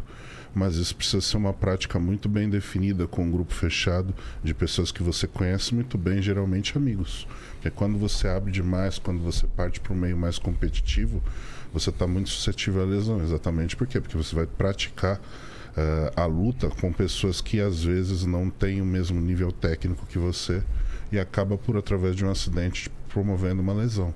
Então isso é uma coisa que você precisa prestar muita atenção. O condicionamento feito através da luta, ele é muito bem-vindo, mas tem que ser muito bem direcionado também pelo professor, caso contrário se torna lesivo. Faz sentido total. Fala, Lene. O pessoal tá comentando aqui também do óculos do, do Júlio. Tá falando que Ah, tá tá. parecendo com o Blade. Galera, é o seguinte, ó, vou mostrar pra vocês. Aqui, ó. Nossa. Tô com um bifão aqui, Muzi. Explica aí pra, pra galera o que que é um terçol. Então, esse daí, na verdade, é, a gente chama de ordelo. Só que inflamou, ele fez uma blefarite e agora tem que tratar. E é incômodo, né? Ele inventa umas palavras, Então- blefarite. Inventou agora esse negócio. É pra Nunca- ninguém, é pra, é pra, é pra ninguém É, pra ninguém fala é uma blefarite. Porra, o cara tá jogando pôquer, fala, vou dar uma blefarite É bom, ele agora. chega no trabalho e fala, tô com blefarite, o cara dá um passo pra trás e fala, vai pra casa, porra. cara, O negócio parece grave, né? Dá certo, dá certo. Certo. Mas, mas É um blefe Tersol. inflamado. Tem um tipo de tersol, é isso? É, a gente. O, o nome certo é ordelo. Ah, né? tá. É, esse que é o nome. E aí inflama a pálpebra. E aí fica inchado, fica incômodo, né? Então. Aí eu fumei e uso óculos pra dar desculpa. É isso, com certeza que o cara pensou lá, Com né? certeza. Com certeza. Se ele cara- segue um pouco o Júlio. se, é, se é isso que vocês querem saber, é isso. É isso, pronto. Não, agora vai ter gente fumando e falando: não, não, tô com blefarite. É. vai procurar até o Blefarite, CID, é né? blefarite, Qual que é- galera. O Cid. Qual que é o CID de blefarite? Peraí. Fala aí, Lênin. Ó, o Luan, o Luan falou, que, fa- falou o seguinte aqui: eu queria agradecer esses três monstros por vocês estarem me ajudando a mudar meus hábitos. Eu já sofri muito com meu peso, cheguei a pesar 98 quilos com 1,80m devido a doenças, cheguei a 67. Hoje Caramba. treino Nossa. inspirado por vocês, já estou em 74. parabéns, meu. Caralho, 1,80m, 67 quilos. Caramba, meu Eu, Deus. eu comecei a treinar com 64. É? Eu com 63, olha só, cara. Mano. 1,84m, 64 quilos. Quanto você pesava Era só a cabeça. treinar? 96. Porra, O Renato já era o contrário, era era da escola, né? exatamente. Era, ma... Outra era escola. magrelões. Escola dos magros, escola dos gordinhos. Eu era da escola que comia ração de cachorro, cara. É mesmo? Sério, minha mãe parou. Minha mãe. Por que, Renato, ração de Porque é cachorro? o seguinte, eu comia pra caramba. E minha mãe, Por isso que você entendeu? deu tanto trabalho na adolescência? Minha mãe era linha dura, cara. Hã? Então, hã? Por isso que você deu tanto trabalho na adolescência? Pode ser. Cachorrão. Cachorro. Nossa. Que Agora. cachorro que o Renato seria, velho? Pô, é mesmo, né? Cara, bulldog francês É, eu pensei isso, Bulldog bulldog francês. cara. é elegante. Acho que é um bom e velho vira-lata. Eu também acho. Aqueles que mexem no lixo. Bem Aqueles vira-lata que mesmo. mexem em qualquer lixo. Só colocaram uma roupa nele, mas, mas é um vira-lata do Deram caralho. banho, pentearam. Deram um banho, arrumaram. Mas a alma é de vira-lata, não adianta. É, é aquele vira-lata de rico, mas continua Cara, sendo É vira-lata. vira-lata, não Ele, adianta. ele é meio metido, mas é um vira-lata, né? A gente tem Se que pegar, achar. se É bem soltar, cuidado. se É soltar vai rolar na carniça aquela beleza. Cachorro. Se escapar do esse- apartamento de cobertura, esse vai direto pra lixo. carniça. Esse mexe no Vai lixo. direto pro lixo. Sem Cara- coleira, ele mexe no lixo. Caramelo, né? Caramelo. Corre atrás de moto. Ai, ai. Eu consigo ver essa cena do carinha correndo atrás do botão mais. 1% ódio, 99% tremedeira, né? exato, exato. Mas qual é essa história da. da- É que eu era gordinho. E minha mãe era muito linha dura. Minha mãe, cara, ela tinha um chaveiro na cozinha Que dava com choque. três cintas. Três cintas penduradas. Cada cinta era para um delito. Delitos leves, uma cinta five... a tá cinta, brincando. cinta de tira fina. Delitos leves. Delitos médios ali, ela tinha uma cinta grossa. E delitos graves, ela batia com a fivela da outra cinta. entendeu? Era, Mano. era ali, entendeu? O judiciário era bravo ali. Agora, né? como que ela Rapaz. decidiu que era um, de- um delito leve? um É. delito- Dependia do humor dela do dia. É, não tinha, Entendeu? não tinha Dependendo do argumentação. humor também. dela do dia, qualquer delito era grave. E não tinha advogado de defesa, né? Não, não, entendeu? Mas, mãe, cala Ela a era boca. tipo um imperador chinês, entendeu? Nem direito dos filhos. Nada. entendeu? Ou então, por exemplo, ah, por exemplo, ela pedia pra desligar a TV e vinha almoçar. E a gente ficava enrolando delito leve. Tá. Ela já vinha a cinta, dava duas cintadas, todo mundo sentava na mesa e acabou. É incrível como vocês iam. Se eu brigasse com meu irmão, eu brigava muito com meu irmão. Ué, A gente era grudado, tinha quatro anos de diferença. Então a gente Ah, brigava e se juntava. Brigava, ela já vinha no meio ali com a cinta média, já dava no meio assim, ó. Já aí dividindo. separava, igual o cachorro assim. Onde pegar, Entendeu? pegou. Entendeu? Pegar, pegou. E aí, delito grave é se a gente continuasse brigando, ela, revisou, ela usou a primeira e a segunda. Era a terceira instância, entendeu? aí, quando ia, aí quando ia pra terceira instância era cruel, cara. Esquece. E você? Entendeu? Como que você é hoje na tua casa? Eu sou muito tranquilo. né? Na verdade é o seguinte, em casa, com os meus dois filhos, né? Com, o- com o Gui, que tem 23, e com o Thales, eles sabem no olhar. Que acho que é No olhar. pior, né? É, no olhar e no tom de voz. Então, por exemplo, todos os meus dois filhos, eu só precisei alterar o tom de voz. Por exemplo, mas ele to- eles estão tocando terror ali, tudo tal. Aí eu falo assim: chega, chega, agora chega. Aí eles puf, para. Mas por quê? Porque você tem que ter tolerância. Então, a minha alteração de tom de voz não é pra tudo. Então, eles sabem, opa. Entendeu? Então já foi. Então eu deixo, tenho muita liberdade, deixo brincar. Ah, tá bagunçado, bagunça, depois guarda. A única coisa que, ah, bagunçou tudo, bagunçou. Depois, não, agora você vai guardar, entendeu? Tal, não tem. E aí eu vou tirando um sarro da cara dele. Não, não vou guardar. Não, você vem guardar, tal, tudo. Aí eu vou brincando com ele, fazendo brincadeira e vou ensinando. Então, pra alterar o tom de voz, ele sabe que é só o tom de voz. Não precisa mais nada do que isso. E a Tati no meio disso? A Tati é aquela que fica falando, sabe? cara? Fica o dia inteiro falando, velho. Eu já falei. Ele prefere que eu altere. Eu acho que ele prefere apanhar da Tati, entendeu? Sabe aquela mãe que fica falando o dia inteiro no ouvido que o filho fez? Aí ele fala assim: me bate, mãe. Pelo amor de Deus. para de falar, me não bate, aguento mais. Para de falar. Vem com a cinta, né? Toma a Então, cinta. me bate, vamos resolver essa treta a logo. tortura é a palavra. A Vamos tortura é a resolver. palavra. Mas me bate, porque eu não aguento mais você falar. A Tati, ela, ela vai falando, entendeu? É jeito dela, eu não. Eu fico na minha.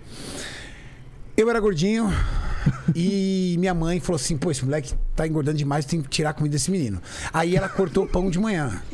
Eu, por exemplo, tipo, comia três, ela deixou comer um só. Aí eu ficava morrendo de fome, cara. Entendeu? Pô, e assim, qual era o- a minha refeição? Era pão e leite de manhã. Cara, isso dá uma fome, cara. Um pão francês com leite é fome fatal, cara. É açúcar simples ali, muito rápido. Na hora do almoço, minha mãe fazia arroz, feijão, um vegetal. E a proteína do, do, do- almoço geralmente era ovo. Então, comia. Aí, do horário do almoço, minha mãe, minha mãe fazia um lanche da tarde pra gente, que era pão e leite. Ela cortou esse meu lanche. Porque eu tava engordando muito. E aí tinha que pular pra janta. Cara, da meio-dia a gente jantava, era exatamente às 7 horas da noite, que era o horário que meu pai chegava, tomava banho e chegava em casa. Nesse gap, eu comecei a sentir muita fome. E não tinha o que comer. Aí eu comecei a comer a ração do cachorro, cara. É De verdade fome, tô falando sério. Caraca. E aí, o que acontece? Minha mãe começou a é gosto? perceber que a ração do cachorro começou a acabar muito rápido. Aí ela falou assim: não é possível que esse moleque tá comendo ração de cachorro, cara. Ela Não é trancou a possível. ração de cachorro Não. também. E o Passou cachorro cadeado. falando, Passou meu, o cadeado na ração. Cachorro fazendo assim, ó. Cachorro é magrinho, tadinho. Porque ela falou: esse cachorro tá comendo muito, eu vou diminuir a ração, cachorro. cachorro. Pelo amor de Deus, o cachorro. Aquele cara ali tá acabando com a minha ração. Me salva. Ele chegava lá, o cachorro já tava... O cachorro num low carb fudido. Achou com as costelas de fora, velho. Só o osso, tadinho. E a minha mãe falava assim: desgraça, tirei dois pão desse moleque de manhã, cortei o café da tarde, essa desgraça tá engordando cada vez mais. Esse moleque tem algum problema metabólico, não é possível. O cachorro tá fazendo Cabeça do cachorro, cara. O cachorro na cetogênica lá sofrendo que era barbaridade. Que não tinha delegado Bruno nessa época, senão eu tava fudido. Tava eu fazendo preço pelo delegado Bruno que tá comendo a ração do cachorro.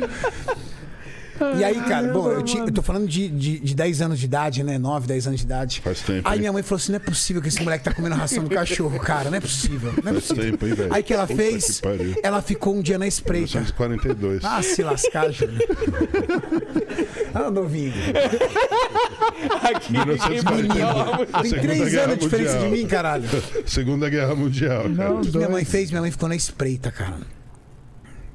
Ela ficou na espreita, só prestando atenção. Quando ela me viu nos fundos, ela foi e ficou perto da porta. Aí eu abri, velho. Quando eu abri o saco de ração, cara, só senti a pancada. Pau! Pau! Mas ela, mano, ela me deu uma Com surra. a cinta mais grossa. Claro. Lógico. Mas ela me deu uma surra, cara. Comer ração do cachorro! Ela Renato! falou. Ah, isso mesmo. Não, ficou inconformada, né, cara? Ela me devolveu o pão, pelo menos. É, pela... Que bom. Ela me devolveu o Cara, e pão. qual é o gosto? Dá pra comer aquele negócio? Tem um gosto de bolacha? O que que é? Você É cagou seco. bolinha, né? Seco? Cagou bolinha também, né?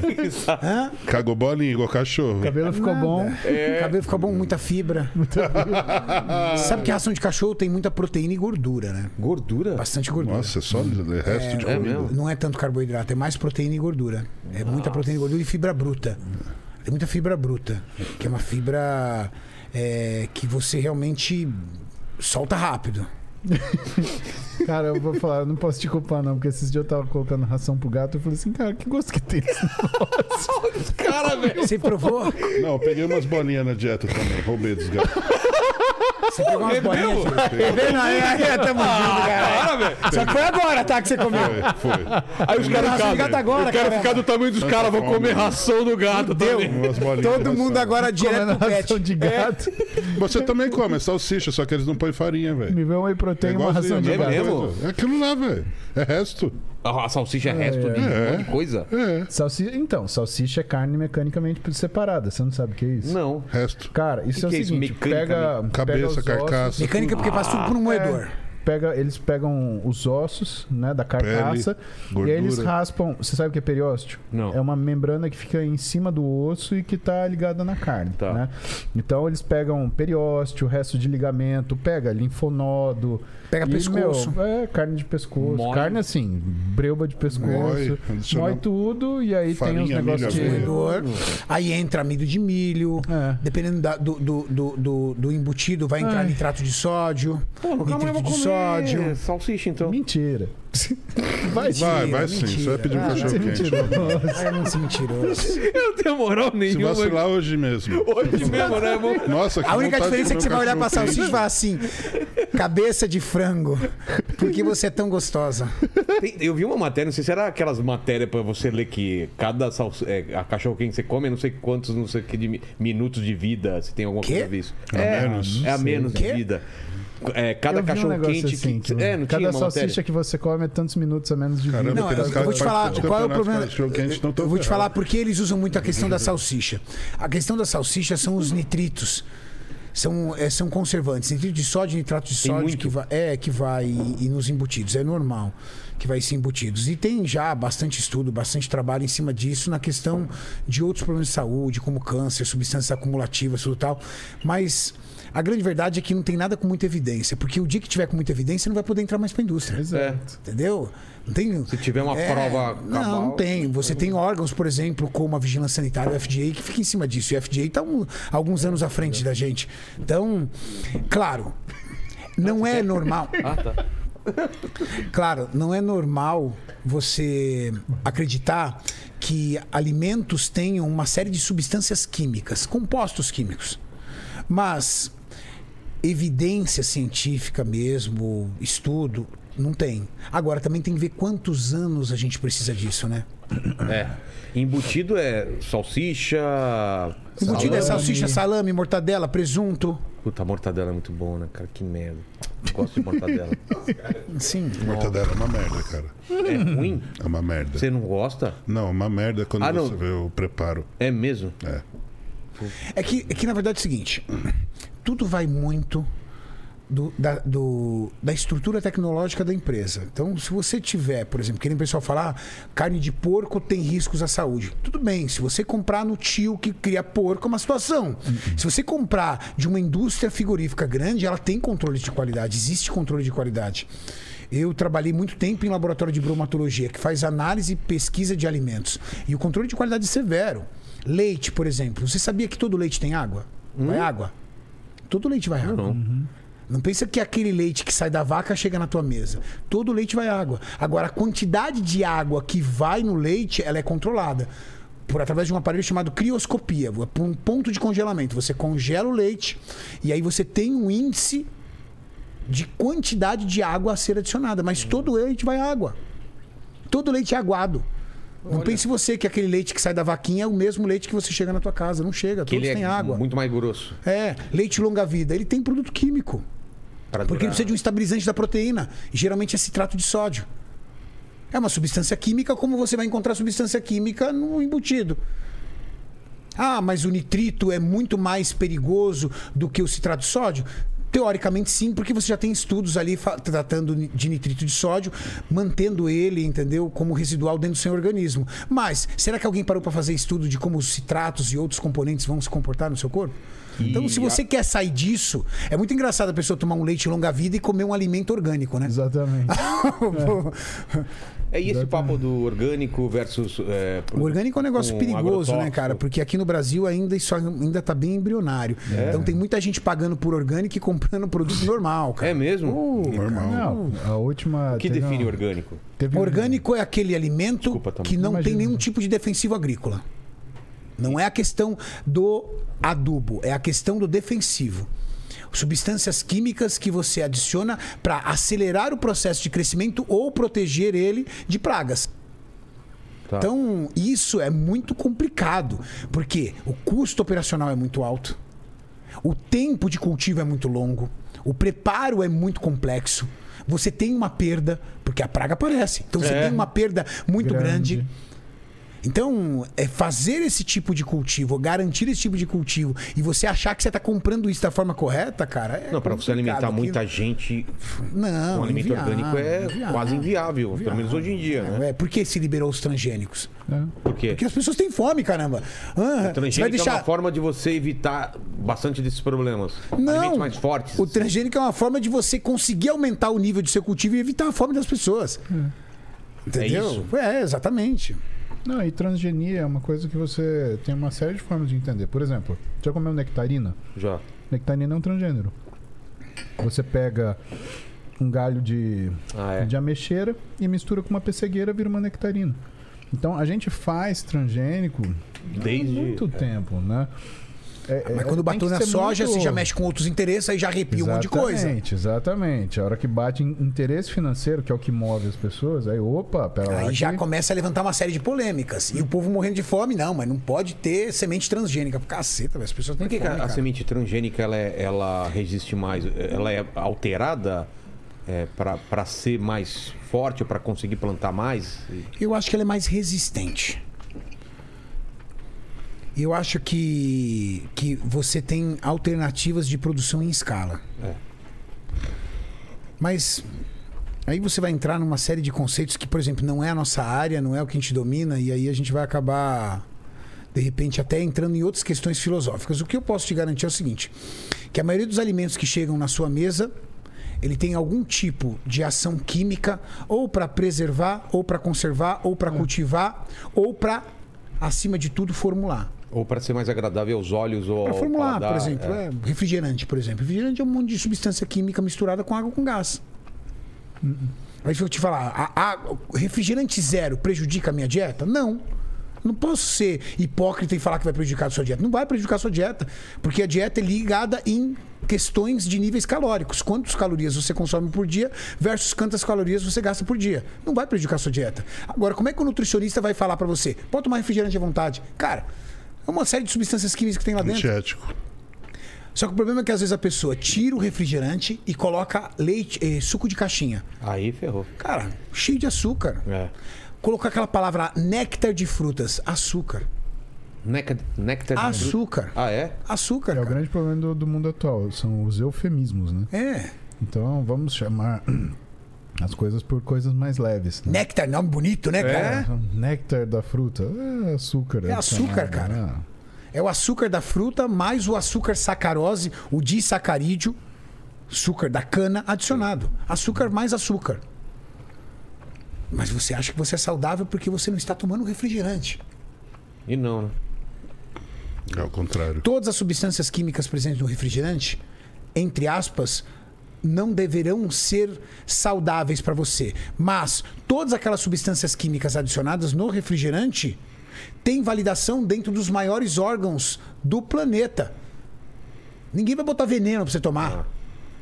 Todas aquelas substâncias químicas fazem parte de uma classificação de uma lista positiva que você pode utilizar como ingrediente. E às vezes aquele ingrediente do refrigerante está em outro alimento que está na sua dispensa. Abre o seu biscoito recheado da sua preferência e vai ver quantas substâncias químicas tem lá dentro. Tem fosfatos, tem citratos, tem uma série de substâncias químicas para melhorar o quê? Para melhorar a consistência, A cor. para melhorar, para manter ele durinho, crocante, para manter ele estável. Aliás, se você Pão integral. seu- Pão integral também tem, cara. Vai ver a quantidade de substância química que tem no pão integral. Ué, É. compra um pão francês. Você come agora. Se você deixar ele de de manhã pra de noite, ele já não é mais o mesmo cara. Não. E o pão integral, quantos dias fica na tua casa? Dias, dias. Você acha que a, a- o Papa benzeu aquele pão? e aí ele ficou bom? Milagroso É cheio de substância química, querido. A fada do integral. Talvez mais substância química no do que no refrigerante que você toma. Não estou defendendo o refrigerante. Eu estou dizendo que as pessoas realizam terrorismo alimentar. Não pode refrigerante, aí toma o, o O que, que nós defendemos aqui? Dr. Paulo Musi, Júlio Balestrin, eu, para os nossos seguidores. Pelo menos 80% da sua alimentação de alimentos certo. naturais e saudáveis. Sim, comida, né? Comida, de verdade. Arroz, feijão. É, cara, feijão é um ótimo alimento. É? Tira da tua cabeça de que arroz e feijão engorda. Eu quero ver você engordar com arroz e feijão. Ah, Renato, é porque você não viu o tamanho do meu prato de arroz e feijão. Tá, mas você faz cinco pratos desses Essa por dia? lenda de arroz e feijão engorda, até hoje eu escuto isso daí. Então, não tem sentido. É mesmo. Menor mesmo comendo todo sentido. dia. Não, teria que comer demais. O problema não é o arroz e feijão que você come. O problema é o que você come Junto. junto. Exatamente.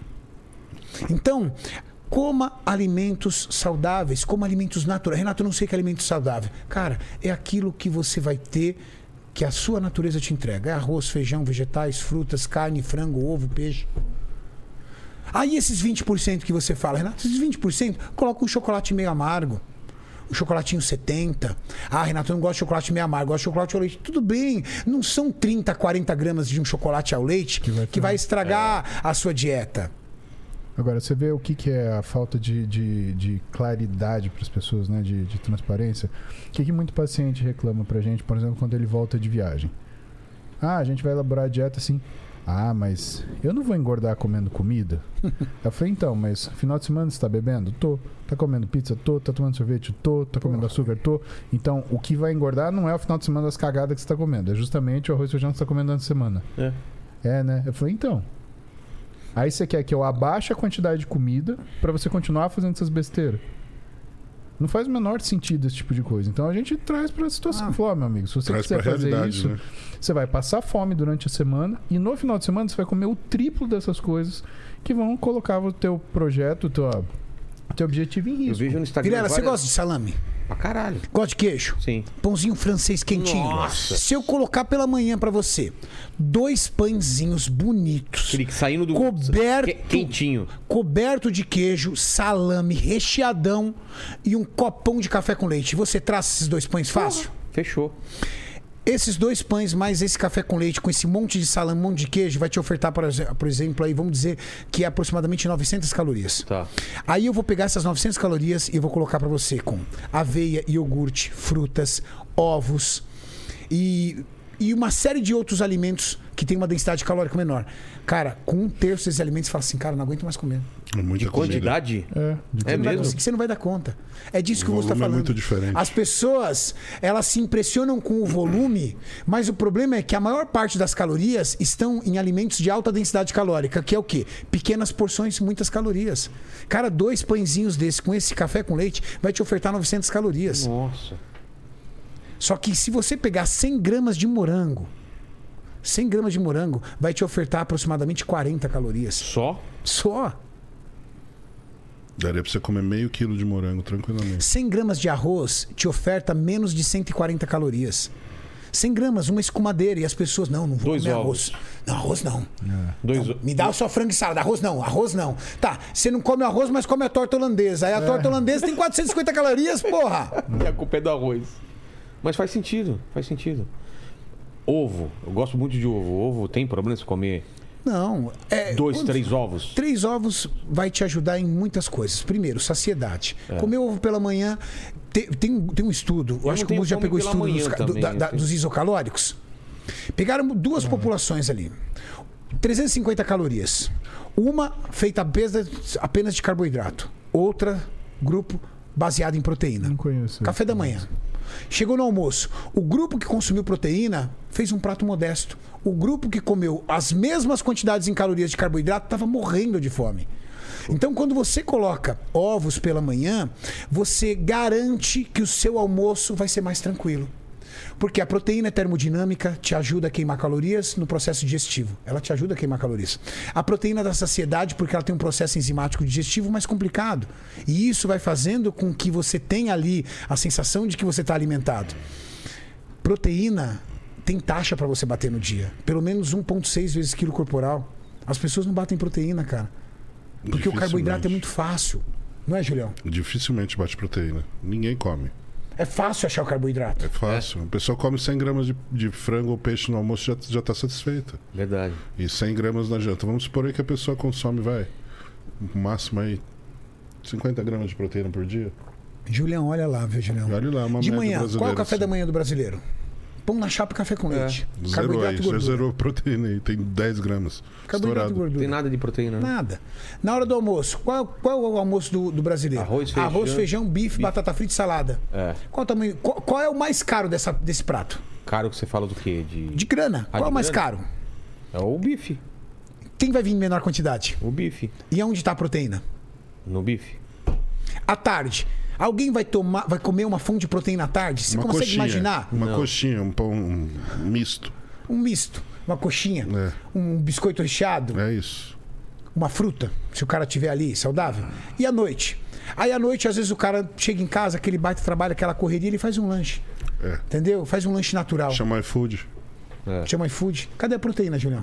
Não, zerou. É estourado 50 gramas de proteína por dia. Concordo. Putz. 50 gramas de proteína por 50 dia. por dia. Aí não tem como. Ele teria que estar Só que aí consumindo isso aumenta 30 a por fome. refeição. É. Tá Ô, sempre com fome. proteína baixa, você precisa de mais comida. Afinal de contas, só carboidrato, carboidrato, carboidrato. Precisa de mais comida ou não precisamos? Precisa, inclusive, porque aquele, aquela área que eu te falei, da área do hipotálamo lateral, ela é sensível ao consumo de proteína.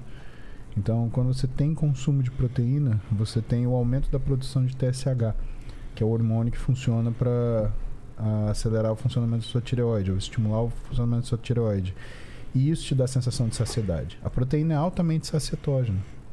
Se sentar aqui, se a gente pegar 500 gramas de carne e eu e você for comer, a gente começa a ser educado e comer devagar. Fala, não, pode comer, fica à vontade. Se eu colocar um quilo de macarrão, a gente sai disputando no João Quem Pouquinho que vai dar É a última mesmo, garfada. Dá vontade de comer mais ainda. Sim. E quando você tá cheio, passa cinco minutos, dá vontade de você comer mais. Putz. Então, você vai perdendo o controle do que você coloca no prato. É. Você vai aumentando em volume a quantidade de comida, você vai aumentando a quantidade de calorias, somado a um sedentarismo, uma preguiça, porque você está o dia inteiro de carboidrato. Imagina, você passou o dia inteiro comendo carboidrato, aquela preguiça danada. Você sai do trabalho e fala assim: Meu, eu não vou pra academia nem ferrando, cara. Eu vou pra casa assistir Netflix Comer e vou comer mais, entendeu? Ah, eu acho. E assim, eu vou pra casa, eu comer Netflix, ai caramba, eu vou pedir uma pizza. Né? E aí, quando você se vê, você está pedindo pizza numa plena segunda-feira. É. Daqui a pouco, quando você vê na quarta-feira, você está pedindo hambúrguer. Ah, Tem paciente no consultório que gasta 5 mil reais por mês de iFood, cara. Nossa, velho. Eu falo, levanta o extrato. Ah, mas eu já, levanta o extrato, vamos ver. Cara, 5 Cara. pau. Ah, Uma meu, pergunta: o iFood não está mais te patrocinando? Não. Senão não estaria mais. Entendeu? Agora. O, Le, o Lene receberia uma ligação agora mesmo, né? Então, esse, é- esse foi o último. Mas posso tá? falar? A gente brinca assim de, de Mas tem- aplicativo. tem cara, comida boa tem lá. comida pra tudo. Claro que tem. O problema é a tua cabeça. Você já vai acordar, você vai. Aqueles- chegar aqueles e vai pedir poucos, um né? bol. Você vai pedir um bol? É. Já pedi. Cara, você passou o dia inteiro. E aí, tudo bem? Essa- Como é que você tá, querida? Não, ela é minha amiga fitness. É. Você não, ela é. Inclusive, uma receita pra vocês, tá? Ah, é? Yes! Oba! Yes! Mari. Queremos ao vivo aqui, ó. Mari, eles vão mudar a nossa academia aí, vai ficar um negócio mais profício agora. Pra mim, né? Não, pra Não, mim. não, não, não, eu tenho não, fé. não, não, não. Não, Ô, me ajuda. cara, Se duvida é assim. Mari, agora vai, sabe por quê? Dá um microfone pra ela, por favor. Ô, ô Mari, agora é um tapão na cara. Será? Olha a mão dos caras. Dá uma olhada. Não fala que a gente fez uma avaliação Meu do seu Deus. shape. Fizeram uma vai avaliação ficar- minha. Fala que ela vai ficar orgulhosa na rede. É. Eu quero ver. Porque, Vai, ó, dessa já vez tem vai. uns 11 anos que eu tô ouvindo 11 isso. anos. Não, mas valendo um chá de tapa vai. É. Vai. Não tem nada que o chá de tapa não resolve. Tá E bom. também eles falaram que vão arranjar um cara também, um, um- um personal, Não. pelo menos no começo da. Eu Vou arrumar um personal pra ele pra dar um Ai. jeito nele e a gente vai arrumar aqui essa estrutura aqui pra comprar. eles acham pra ter mais máquina e equipamento. Ele falou que é uma merda isso daí que a gente. Nossa. É, ele, humilhou. É, eu sei Não, não é que como humilhou. É uma academia que pra você que tem preguiça, vai aumentar a tua preguiça. Por quê? Porque você tem que adaptar muito. Tem pouco material. Ah, tá. Eu pouquíssimo gosto de material. treinar. Muzi gosta de treinar. Júlio gosta de treinar. Você gosta de treinar. Então você vai se adaptar. Mas se você então você vai aqui, montar, qual você vai seria fazer o isso. problema? De montar as Não, coisas? você não tem material. Exatamente. Ah, não tem. Não tem material, Exatamente. muito pouco. Por exemplo, o- eu fui ontem no Thiago Negro, Tá. um primo rico. E aí ele mostrou a academia pra mim e falou: Pô, Renato, eu não tenho vontade de treinar. Eu falei assim: Claro que você não vai ter vontade, é tudo livre. Um cara livre? iniciante, peso livre. Ah, monta anilha, monta halter, Ah. monta barra, arrasta banco pra cá, arrasta banco pra lá. Amigo. Dá preguiça, Isso né? é só pra quem é Agora, se você tem máquinas e equipamentos que de alguma forma conversam contigo, você vai lá, coloca o pininho e vai fazendo. Essa é a mágica Tá. pra você É começar. rápido e. É rápido, é confortável. Tanto que a É máquina. a máquina é autodidata, ela te ajuda, uso- justa no equipamento, então o risco de você fazer errado é menor. Ah, tá. Não é, Julião? Com certeza, isso daí vai mudar demais. Você ter um- uma máquina multi-exercitadora é muito importante, justamente por quê? Porque você não tem aprofundamento em treinamento. Então a máquina ela te ajuda a desenvolver exercícios que com o halter você teria mais dificuldade para desenvolver. Então é muito interessante você ter uma máquina multi-exercitadora aliado ao trabalho com os halteres, pesos livres, para poder ter uma maior variedade de material disponível para você estar fazendo um treino mais efetivo, principalmente para você que é pouco experiente. É. Por exemplo, a, a de escada aí eu tô usando pra caramba, né? Porque ela, você vê o resultado, é fácil, ligou, tá lá. é- É um É o que ótimo. mais queima calor. Mas, ótimo Mário, negócio. agora vai, hein? Tá bom. Tá Mari, gravado, hein? Tá gravado. Tá Conto com gravado. você. Mais uma, de mais Deus. uma Mais tentativa. uma, mais mais- uma. Essa é a décima Mais já. uma tentativa. Agora hein? vai. Você vai mandar um negócio pra nós aí? É? Vou, eu vou buscar o noivo e vou trazer. Tá Acabei bom. de fazer. Fechou. Tá bom. Então, então é isso que eu tava falando pra você. Então é muito. A, a- alimentação é. O pessoal se engana com, com o visual, às vezes, né? que você Na falou. verdade é o seguinte, é- é- você vai criando ali uma, uma, uma, uma, uma corrente que começa primeiro porque você não tem noção do que você coloca no prato. Sim. Não tem noção. Se chegar para a maioria das pessoas e perguntar quais são as fontes de proteína, Não sabe.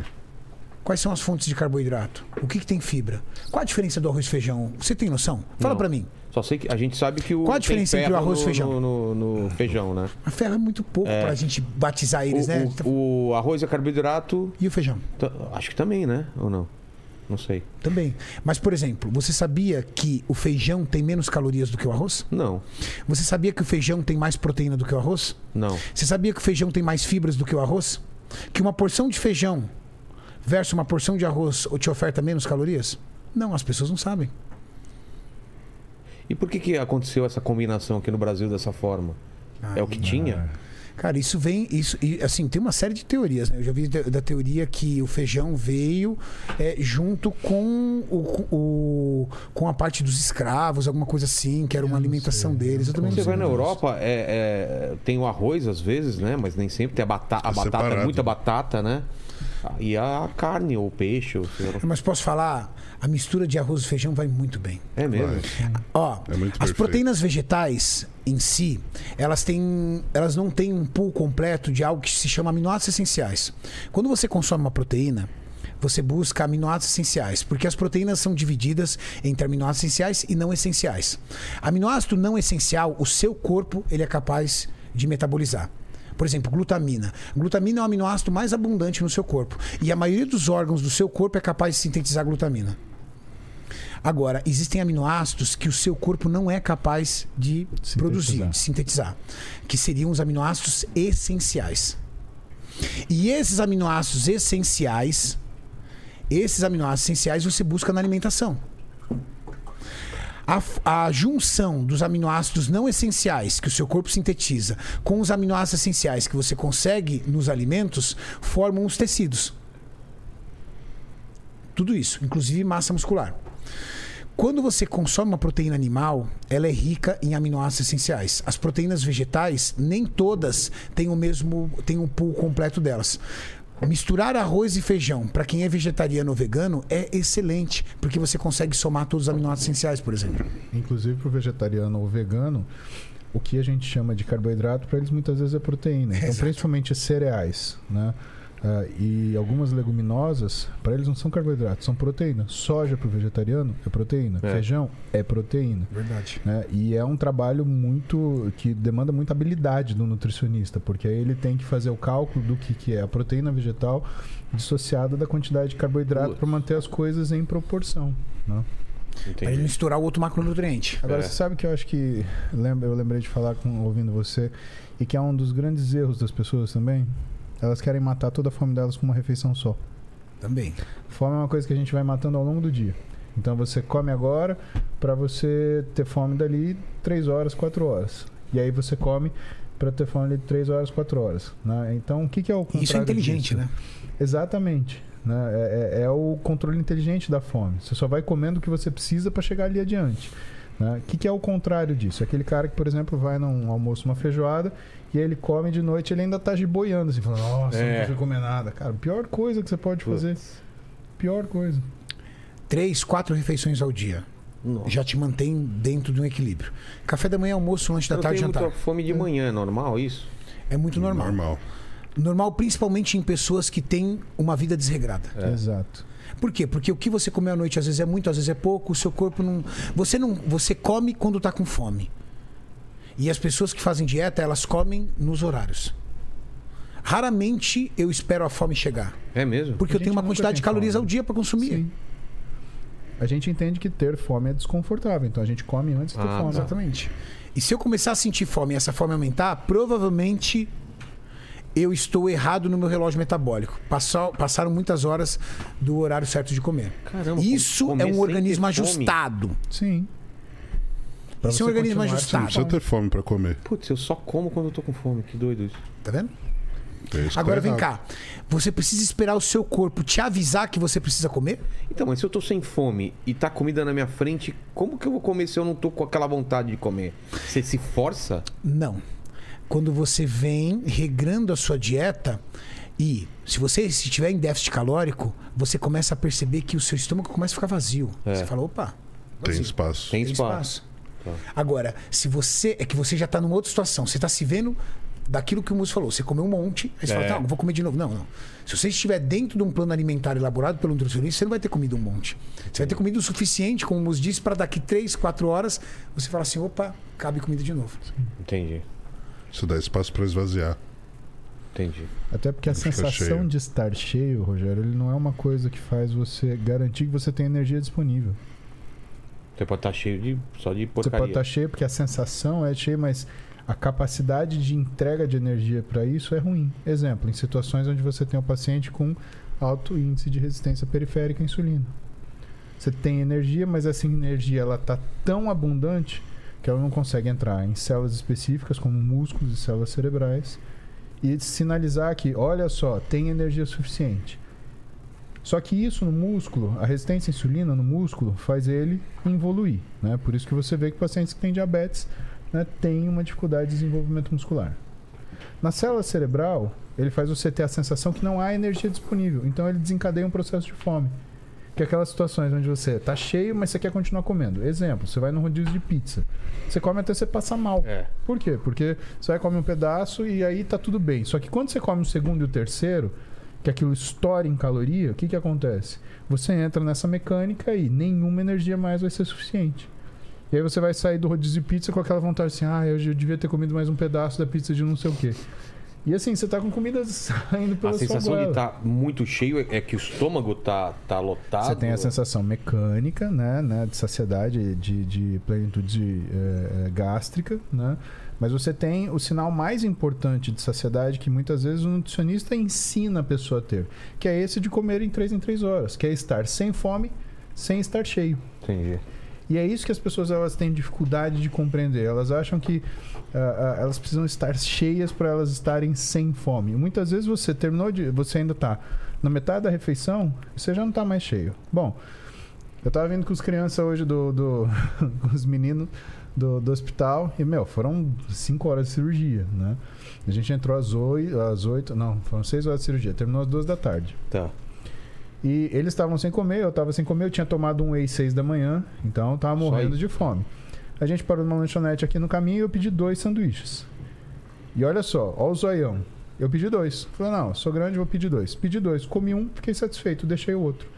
Ah, mas você vai jogar fora? Puta, é uma pena. Desperdício de comida é sempre ruim. Agora, o que eu vou gastar para queimar esse, esse sanduíche extra que eu não precisava vai ser muito maior do que eu vou gastar né, se, eu, se eu consumir.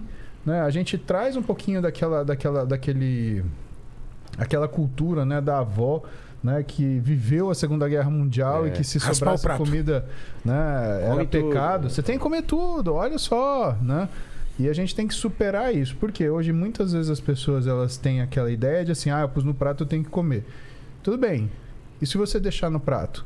Você lembra da próxima vez que você deixa no prato. Então coloca menos comida. Ah, deixei no prato de novo. Então não coma, coloque menos comida da próxima vez. Então é uma mudança de comportamento muito grande. Não é comer e se obrigar a comer porque você colocou no seu prato. É deixar no seu prato e lembrar que você tem que colocar menos na próxima refeição. Porque quanto mais você colocar comida no seu prato e se obrigar a comer, da tua vida vai ser sempre comer até você quase se arrebentar. É. Se toda vez que você sentir que você comeu o suficiente, deixar no seu prato, o que, que vai acontecer na próxima vez? Vou colocar menos porque eu não Exato. vou deixar sobrar. E para isso você ainda tem uma vantagem. Se você começar pelos vegetais, vou começar a comer. Come um prato de salada antes. E depois você vai para os alimentos que têm mais calorias, arroz, feijão, frango, essas coisas. Num tempo lento, eu garanto para você, você vai comer muito menos arroz, muito menos feijão, muito menos alimentos que têm uma densidade calórica maior. Porque você vai ocupando o seu estômago, você vai avisando que está vindo alimento, você vai avisando toda a parte hormonal e a, e, a, e a parte que comunica a fome de que você já está sendo alimentado. Isso que você falou tem um trabalho sobre de um, de um, de um autor chamado Alpana que ele fez o quê? Ele fez uma coisa muito interessante. Ele entregava para as pessoas primeiro o carboidrato, depois a proteína. Primeiro a proteína, depois o carboidrato. Ou tudo junto. E o que, que foi interessante desse trabalho? O que, que ele queria medir? O impacto na saciedade e o impacto na perturbação dos níveis de insulina e glicose. E o que, que ele mostrou? Que quando você come a proteína antes e depois come o carboidrato e o restante, você tem um maior sinal de saciedade e uma menor flutuação da sua glicemia, fazendo com que você tenha menores níveis de insulina e, portanto, menores níveis de resistência à insulina em pessoas que são sujeitas a esse tipo de condição. Pronto. O que é mais genial disso daí é que quando você compara no comportamento, né, o que, que as pessoas fazem? Elas fazem o contrário. Né? Elas põem aquele montão de carboidrato, aquele pouquinho de proteína, elas vão comendo mais o carboidrato Arroz, para tentar fazer É. a- a Macarrão proteína. primeiro. Aí o que, que acontece? Você tem mais fome, você tem mais perturbação metabólica. Aí você fala, não, mas como que eles conseguiram dar comida tudo ao mesmo tempo? Simples, eu fazia um sanduíche. Então a pessoa mastigava a quantidade de carboidrato, proteína, né? E, e engolia ao mesmo tempo. Já colocou comida, na- por exemplo, pizza na mesa. Põe uma pizza.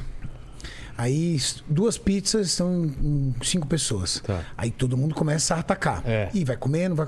Daqui a pouco começa a faltar. Sobra aquelas três guerreiras. Aí você fica olhando. Todo mundo. Tipo, quem vai pegar? Ninguém pega. Aí você vai lá e pega. Aí daqui a pouco, pô, ninguém vai pegar. Cara, você já não precisa mais da pizza. Exato. Só que pra você é Vai deixar lá. ofensivo deixar lá. Aí você começa a olhar do tipo, você não quer, meu? Já viu aquele cara? É. Pega, Pega, pega, Pega, pega, senão eu vou sobrar, pegar é. o Você não desgraçado. quer? Pega, pega. Não pega. Eu Pô, pego. mas ninguém vai pegar? Ah, Eu, Eu pego. Esse cara, que é o cara que oferece e ele mesmo pega, pode ver. Esse cara é o cara que tem hábitos alimentares ruins. Por quê? Porque ele tem um conceito diferente e errado da comida. Pra ele, comida não pode acabar, se- não pode faltar, sobrar. Se sobrar, eu vou comer. É o cara que. Ele é o primeiro a atacar. Ou porque ele tem conceitos comportamentais muito sensíveis. É, a história da escasez, né? É. Então você fala pra Mas alguma eu, pessoa eu, que eu vai acabar. falar, eu fui Sim. criado assim também. Não, Vó, é, mãe. também não, fui, não mas pode você tem que com- ressignificar isso, É. cara. Entendeu? Cinta também? Hã? Cinta também, a vaina de pau. Também? É, pô. Todo Põe presente muito, Vilela. Cara, Pior que não adiantou nada, hein? Nossa, põe muito, muito. Aquilo Não era adiantou repetição nada. Em casa vida, né? hoje. Ela veio aqui, ela fala que não lembra, não. Não lembra? Só quem Eu- apanha lembra. Exato. A Havaiana de pau é a reprodução da vida do Vilela. É. Aquela, aquela planta lá, é, espada de São Jorge, né? Também. Sim, que varinha de marmelo. Varinha de marmelo. Fala, Lênis.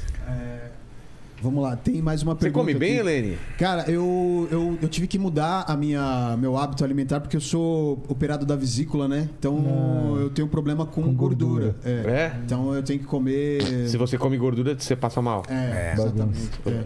E aí, até, até a, a quantidade também eu tive que diminuir, porque nesse processo o estômago foi, Diminuindo. foi diminuindo, né? Então, Pô. como, como pouco. Certo. pouco. Ao contrário do nosso amigo aí do lado. É, é. Eu como bastante, mas eu como bem. Aí, que, você viu almoçando hoje. É, hoje ele comeu salada, mas. Sério? Mas à noite ele leva Pô, o resto quando- da pizza, né? É, É. quando eu, Salada de quando eu preciso pizza almoçar aqui, eu como um bolzão de salada, um litro de salada. Caramba. Isso é bom. Você imagina Fala, esse Aline. moleque cagando. Nossa! A gente, se a gente precisa imaginar, a gente vê o resultado. É aquele braço, né? O Maximiliano ele falou aqui o seguinte, ó. Eu sou atleta, mas faço exercício em casa. Três séries com três repetições de bíceps, tríceps, peito, agachamento. Estou me ajudando ou me prejudicando? A intenção é apenas manter músculos ativos. Mas ele Três é séries de três será? repetições. Três séries de três E ele falou repetições. que ele é atleta do que será, Gilmar? É, não, parece- Três séries de 30 re- repetições, desculpa. Ah, Tá, ele tá, então ele tá fazendo condicionamento. sim, É? provavelmente. Tá, então eh, tá legal. Isso vai ajudar ele a manter as estruturas musculares dele sempre em dia. Mas isso não quer dizer que ele não vai ter um físico atlético. É. Tem que ver qual é, atleta de que esporte É. que ele é, né? Porque provavelmente não é esporte da musculação. Não, ele faz alguma, alguma atividade complementar com musculação, provavelmente. O que você diria, Julião, por exemplo, que é um bom trabalho de condicionamento, por exemplo, para outros esportes? Treinar um músculo por semana? Cara, quando você fala de condicionamento, no geral, eu acho que todas essas O cara pessoas. que faz outro esporte. É, eh, todas as pessoas em comum deveriam treinar pelo menos uma vez por semana cada músculo. Legal. Então vamos supor que a pessoa ela tem uma atividade física pri- primária e a musculação é secundária. Então ela vai fazer essa atividade secundária com dois agrupamentos por dia, três vezes por semana pelo menos, entendeu? Então Músculos famoso grandes, quantos ABC. exercícios? Quatro exercícios para músculos grandes, três para músculos pequenos. Intervalo entre as, eh, das repetições, entre as séries. Os- O intervalo ele pode variar. Então as pessoas que têm um condicionamento bom, elas podem descansar um pouco menos. Esse descanso varia entre 30 segundos até no máximo 2, 3 minutos para séries mais pesadas. Agora, se essa pessoa ela não tem condicionamento, ela precisa de um pouco mais de tempo para descansar entre as séries. No mínimo um minuto, no máximo três minutos, não mais do que isso. E se ela não consegue nem aumentar o peso, nem aumentar a repetição, ela pode usar a diminuição da, da- do intervalo como forma de, de Pode. progressão? Você tem várias formas de aumentar a intensificação do seu treino. Então você tem através do peso, você tem através do intervalo entre as séries, você tem através da cadência que você utiliza entre as, as, as séries e também entre as combinações dos exercícios e a potencialização dos exercícios utilizando Ah, mais tá carga ou menos carga dentro da mesma série. Rapaz, isso tá O bonito. que, que você hein? chama que é de cadência? Eu não sei, eu vou pegar. Obrigado, Peraí. Maria. O que, que eu chamo de Mari, que é cadência? Mari, fala aí pra gente. A velocidade. Isso de- Ui, Oi. desculpa. Vai. É iogurte natural com cacau, pasta de amendoim em cima e morango. Eita, nós. Vamos experimentar. Vamos ver. Muito Tá bom, bom? muito bom. Muito bom. Nossa, gente, aprovado. Então, gostou? Obrigado. Muito E a receita tá no Insta? Tá, postei agora. Ó. Pessoal, exclusividade. Receita tá no Insta, pode pegar, não. Olha lá, ó. mandou, mandou, mandou um callback aqui. Ele falou: alguém quer, alguém quer, vou pegar. Exemplificamos agora como que funciona. É. Bora. Muito bom, adorei. Quando você fala em cadência, música, você fala em velocidade que a pessoa vai executar o exercício. Então, a, como se ela está resistindo à gravidade ou se ela está lutando contra a gravidade. Né? Então, por exemplo, a pessoa vai resistir à gravidade, ela vai segurar o peso dois segundos, do ponto inicial ao ponto final. Ou ela vai lutar contra a gravidade dois segundos, dois segundos da fase inicial até a fase final do movimento. Isso é o que a gente chama de cadência. Isso pode ser mudado dentro da série. Você pode usar cadência maior tanto na fase concêntrica ou quanto na fase excêntrica. Excêntrica é quando você resiste à gravidade, concêntrica é quando você luta contra a gravidade. E a isometria? Encurtamento ou isometria em alongamento? Você usa também ou não? Geralmente a gente usa mais isometria em encurtamento, que é justamente ali que você tem a sinalização de contração máxima do músculo. né? Então, quando você, desde o começo dos primórdios, né, quando você fala em musculação, o que, que você faz? Automaticamente Verdade. você faz uma posição de bíceps em contração máxima. né? Essa sinalização de contração é o que a gente chama de cognição para você fazer qualquer tipo de exercício dentro da sala de musculação. E isso é extremamente útil, por quê? Porque a cada repetição que você executa, você faz essa contração isotônica, e essa contração isotônica acelera o crescimento e também a coordenação muscular quando você vai provavelmente competir em fisiculturismo ou em qualquer outra modalidade, você ter aquele fácil acesso muscular quando você manda a sinalização de contração para ele via cerebral. E vale a pena você aumentar a carga quando você não consegue fazer essa isométrica máxima? Você não consegue fazer o pico de contração. Vale a pena você aumentando carga ou não? Se você for falar em repetição parcial, você pode trabalhar com uma, uma carga maior, mas eu estou falando uma, numa repetição parcial, onde você tem é, o domínio da carga do começo do exercício até a metade dele. Quando você trabalha com uma carga menor, você também consegue o domínio dessa fase de 50% até os 100% de máximo de contração. Eu prefiro trabalhar com, esse, eh, com essa metodologia da fase final, não da fase inicial. Porque quando você vai para a fase inicial, você aumenta a incidência de lesão por trabalhar muito em alongamento. Quando você faz em encurtamento, você diminui a chance de lesão. Isso aumenta a capacitação para você conseguir usar mais carga, trazendo segurança. Fala, Lene. Ó, tem uma outra uma pergunta aqui do, do Lucas. Ele fala que é o seguinte, ó, é, boa tarde, eu sou ectomorfo. Tenho 1,84m com 70 quilos e treino há dois anos. Estava pensando em usar hemogenin. O que, o que me dizem? Ai, caralho. Hemogenia é bomba. É? Esteroides anabolizantes. Filho. Faz isso não, filho. Você, primeiro, pri- primeiro ponto, você sabe treinar direito? É. Você domina os pesos? Você pensa em competir? Qualquer esteroide vai te levar a saúde embora. Então você precisa pesar muito bem antes de usar um artifício desse, porque realmente você vai comprometer a sua saúde, independente da carga de hormônio que você esteja utilizando. Não tem saída. E o tipo de corpo que ele tem, que que é? Ele é. Ectomorfo. Ele é um cara Que que é? alongado e com um pouco de musculatura. Ah, tá. Mas assim, é, é também a história do, do você faz qualquer coisa direito, né? O esteroide ele é um acelerador. Se você come mal, se você treina mal, você vai para um mau resultado mais rápido também. Então, ele vai te levar para o efeito colateral, ele vai te levar para lesão, ele vai te levar para ganho de gordura. Né? Ah, mas quem usa esteroide ganha mais gordura? Ganha sim. Tava falando esses dias com o Gabriel Kaminski, né? Ele vai dar uma aula de, de farmaco na BTFF amanhã. Aliás, vou estar lá para assistir porque a aula dele vai ser muito boa. O que, que ele tava, o que que uma das coisas que ele costuma falar? Quando você não treina de forma muito intensa, você não tem um receptor androgênico que ele esteja maduro para receber uma determinada carga hormonal. E é por isso que ele fala, né? E a gente outro dia falou também junto conversando. Se você treina pouco, você só tem um efeito colateral. Então, caras pouco treinados ou com físico pouco desenvolvidos, eles têm muito mais chance de só dar efeito colateral do que ter um efeito O hormônio desejado. depende de receptor, né? Pois é. O cara ainda pode tomar O problema é que não- hormônio... Isso até a hormônio- parte ruim. Pô, Hormônio é sempre de receptor. É, é o, o- é o mecanismo que vai receber esse hormônio. O problema é que não tem receptor só no tecido muscular. Você tem receptor em outros lugares. E aí, se você não tem receptor no tecido muscular suficiente e você tem uma carga hormonal gigante, ele vai se ligar em outros lugares. E aí começam os efeitos colaterais. Começa a queda de cabelo, problema na pele, Ginecomastia, problema no pressão fígado, alta. ginecomastia, entre outros problemas. Porque é o hormônio fazendo um papel, como o Mus disse, colateral. É. Problema priquito. É mesmo? É, é. Ô, E o nosso papel é, é, periquitão, meu amigo, que eu te falar, viu?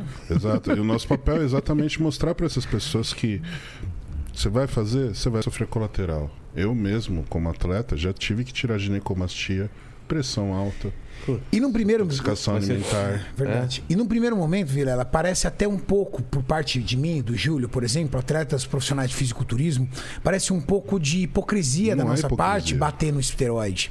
Mas na verdade não é hipocrisia. O que a gente quer educar as pessoas é o treino precisa estar dominado, como o Júlio disse. Você precisa treinar bem, cara. E o esteroide não vai fazer você treinar bem, porque isso tá ligado a tempo aprender a contrair músculo, aprender a fazer uma conexão do seu sistema nervoso central com o treino, a saber realizar os exercícios. E tem gente que treina e não sabe nem qual o, músculo que tá ativando e quer tomar esteroide. O cara não sabe. Pô, eu tô fazendo uma remata. Pra que, que é isso aqui, hein? Pras costas, cara. E o cara tá não treinando sabe. de qualquer jeito, não tem noção nenhuma Tem de noção? treinamento. Nenhuma. Ele precisa dominar isso primeiro. Depois, ele precisa acertar a sua dieta para que ele tenha resultados. Como o Múcio falou, o hormônio esteroide ele é um acelerador. Para você utilizar um acelerador desse, você tem que ter utilizado todos os artifícios que você tem no seu corpo. Tem um monte de degrau. e aí você, desse. exato, aí você fala assim, pô, eu quero ir para um outro patamar. Porque eu quero competir, eu quero ser um atleta, ou eu quero transformações no meu físico que numa base fisiológica eu seria incapaz. Ok, é uma decisão sua. Você toma essa decisão. E a gente educa e ensina, inclusive, sobre isso. Não vai ter uma aula amanhã sobre farmacologia? Isso é educar. Ele vai falar muito sobre isso, ele vai ensinar. Agora, eu, o Júlio e todos os outros atletas fizemos antes uma base por muito tempo em cima disso. Eu treinei quatro anos da minha vida sem ter noção do que era isso. Quantos anos você treinou da sua vida, Gil? Eu treinei natural três anos. Então, Três anos para começar a introduzir hormônio. Só que anos. hoje, como o acesso é mais fácil, a informação e a abrangência eh, que se volta em cima do esteroide é isso, é muito comum você pegar um iniciante que já começa junto com o ciclo. O cara quer um atalho. E aí- E isso aumenta o número de efeitos colaterais. Putz. E aí o cara chega cheio de colateral lá no consultório do Muse. E que não aí você- precisava. E para você ter uma ideia, o hormônio que esse menino citou, é um dos hormônios que mais carrega efeito colateral. É? O hormônio de, vi- de via oral, né, cara? O hormônio de via oral é complicado. Entendeu? E por que o hormônio de via oral ele quer? Porque ele é tão iniciante que ele tem medo de tomar uma injeção. Só que a maior parte dos hormônios de uso oral tem maior, maior mais toxicidade. colaterais. Porque a via de acesso dele e a via de, de metabolização desse hormônio implica em órgãos complicados, como rins, fígados. Fígado. Tem mais colateral. Entendi. Então ninguém está sendo hipócrita aqui. A gente está dizendo que você está num estágio que não, não tem cabimento. Não isso. condiz com a realidade. Exato. E outra, até isso. pelo lado do atleta, né? O atleta, ele, ele, cara, quando você fala que o diferencial é de repente o hormônio, você está desprezando o teu esforço, você está desprezando a sua, seu compromisso, você está desprezando a tua seriedade de trabalho. Se o diferencial fosse o hormônio, o cara mais rico tinha o melhor físico e ganhava os campeonatos. Exatamente, tudo, falou exatamente. Ou qualquer Exatamente. pessoa que é o usuário de hormônio É. teria um físico É. diferenciado, realmente. Um dos melhores atletas hoje da atualidade é o Ramon. O Ramon foi campeão overall e se tornou profissional, vindo do Acre, na base do arroz e ovo e o ampola de Durateston. E aí? E ganhou de todo mundo. Sem saber usar GH, sem saber usar Ele peptídeo, ganhou, nada ele, ganhou de, disso. at- eh, ganhou de atletas mais velhos, mais experientes, que provavelmente tinham recursos financeiros muito maiores. Exato. Então não é o que tem mais dinheiro. Porque o cara ia botar mais, mais esteroide no físico, mais hormônio no físico, mais GH no físico e ganhava. Por que não ganha? Faz sentido. Fala, Lene. Ó, o Jefferson Matias, ele tá perguntando o seguinte, sobre comer raízes como aipim, inhame, batata doce, branca, rosa, enfim. Se tem se é mais calórico, menos calórico. Fontes de carboidrato. Depende, né? Por exemplo, se vai pegar a batata doce, 100 gramas de batata doce tem 18 calorias. 100 gramas de batata inglesa tem 14. 100 gramas de mandioca tem 36. Agora, todos. Tudo de carboidrato, tá, gente? Tô falando tudo, grama de, tudo de carboidrato. Falei calorias? Você falou. Calorias. tudo de carboidrato. Foi induzido pela pergunta. É, fiz isso pela pergunta. 100 gramas de batata doce tem 18 de carbo. 100 gramas de batata tem 14 de carbo. E 100 gramas de mandioca tem 36 de carbo. Qual é a vantagem? Todos são alimentos naturais. É. Todos são excelentes fontes de carboidrato. Todos podem fazer parte da sua mesa. Agora, qual é a tua estratégia? A gente não tem noção. Se a estratégia dele é ganhar massa muscular, ele vai precisar de mais carboidrato.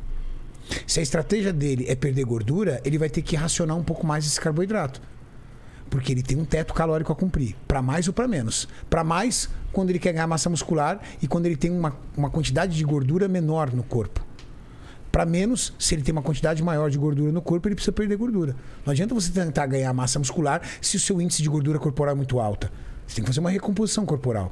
E o nosso corpo é capaz de perder gordura e ganhar massa muscular ao mesmo tempo. Ele é capaz disso. Dentro de uma dieta de restrição calórica. Você pode fazer uma dieta de restrição calórica, principalmente pessoas iniciantes, elas são capazes de ganhar massa muscular numa dieta de restrição calórica única e exclusivamente através do estímulo de hipertrofia de um bom treino. Que aí é o segredo.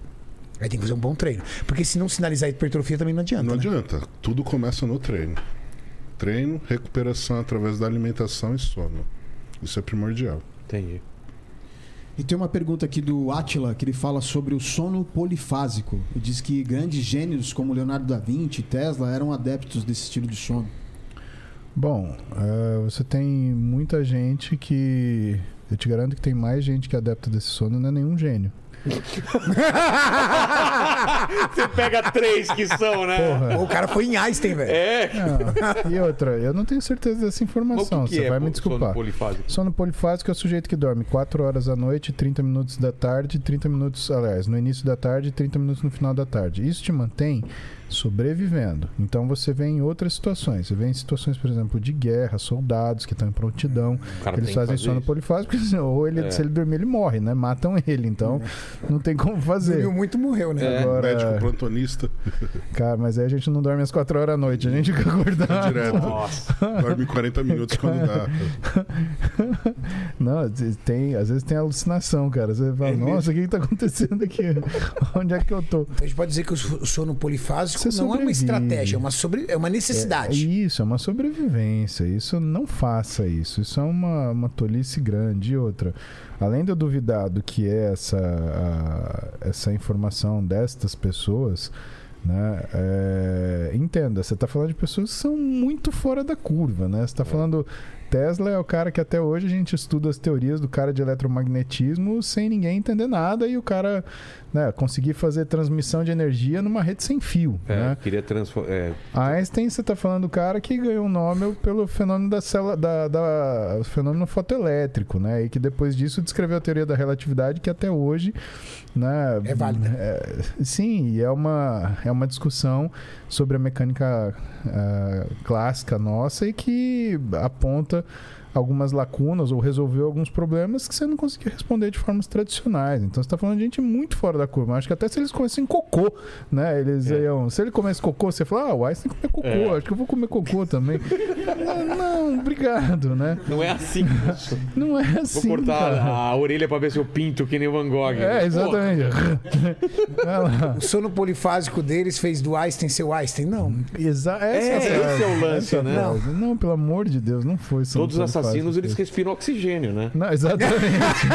Não quero ser um assassino, vou- exatamente. tomam água, né? Tem, um- Exatamente. tem uma pesquisa que fala que 100% dos, dos serial killers, eles bebem água, cara. E Faz aí? sentido. Faz sentido. Aí o cara que fala pra você, não, não, veja só, eu bebo, sei lá, Nescau. Aí você fala, ah, assassino, tá se exato. escondendo?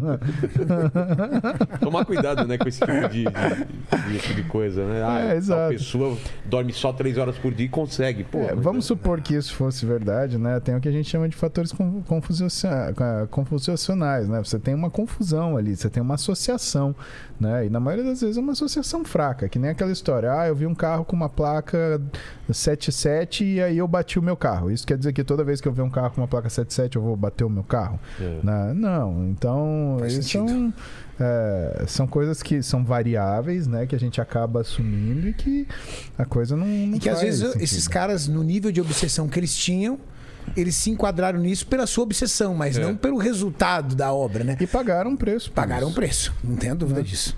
Ué, eu te falo em relação ao sono. 2015, né, minha esposa ela me levou para passar férias na Bahia.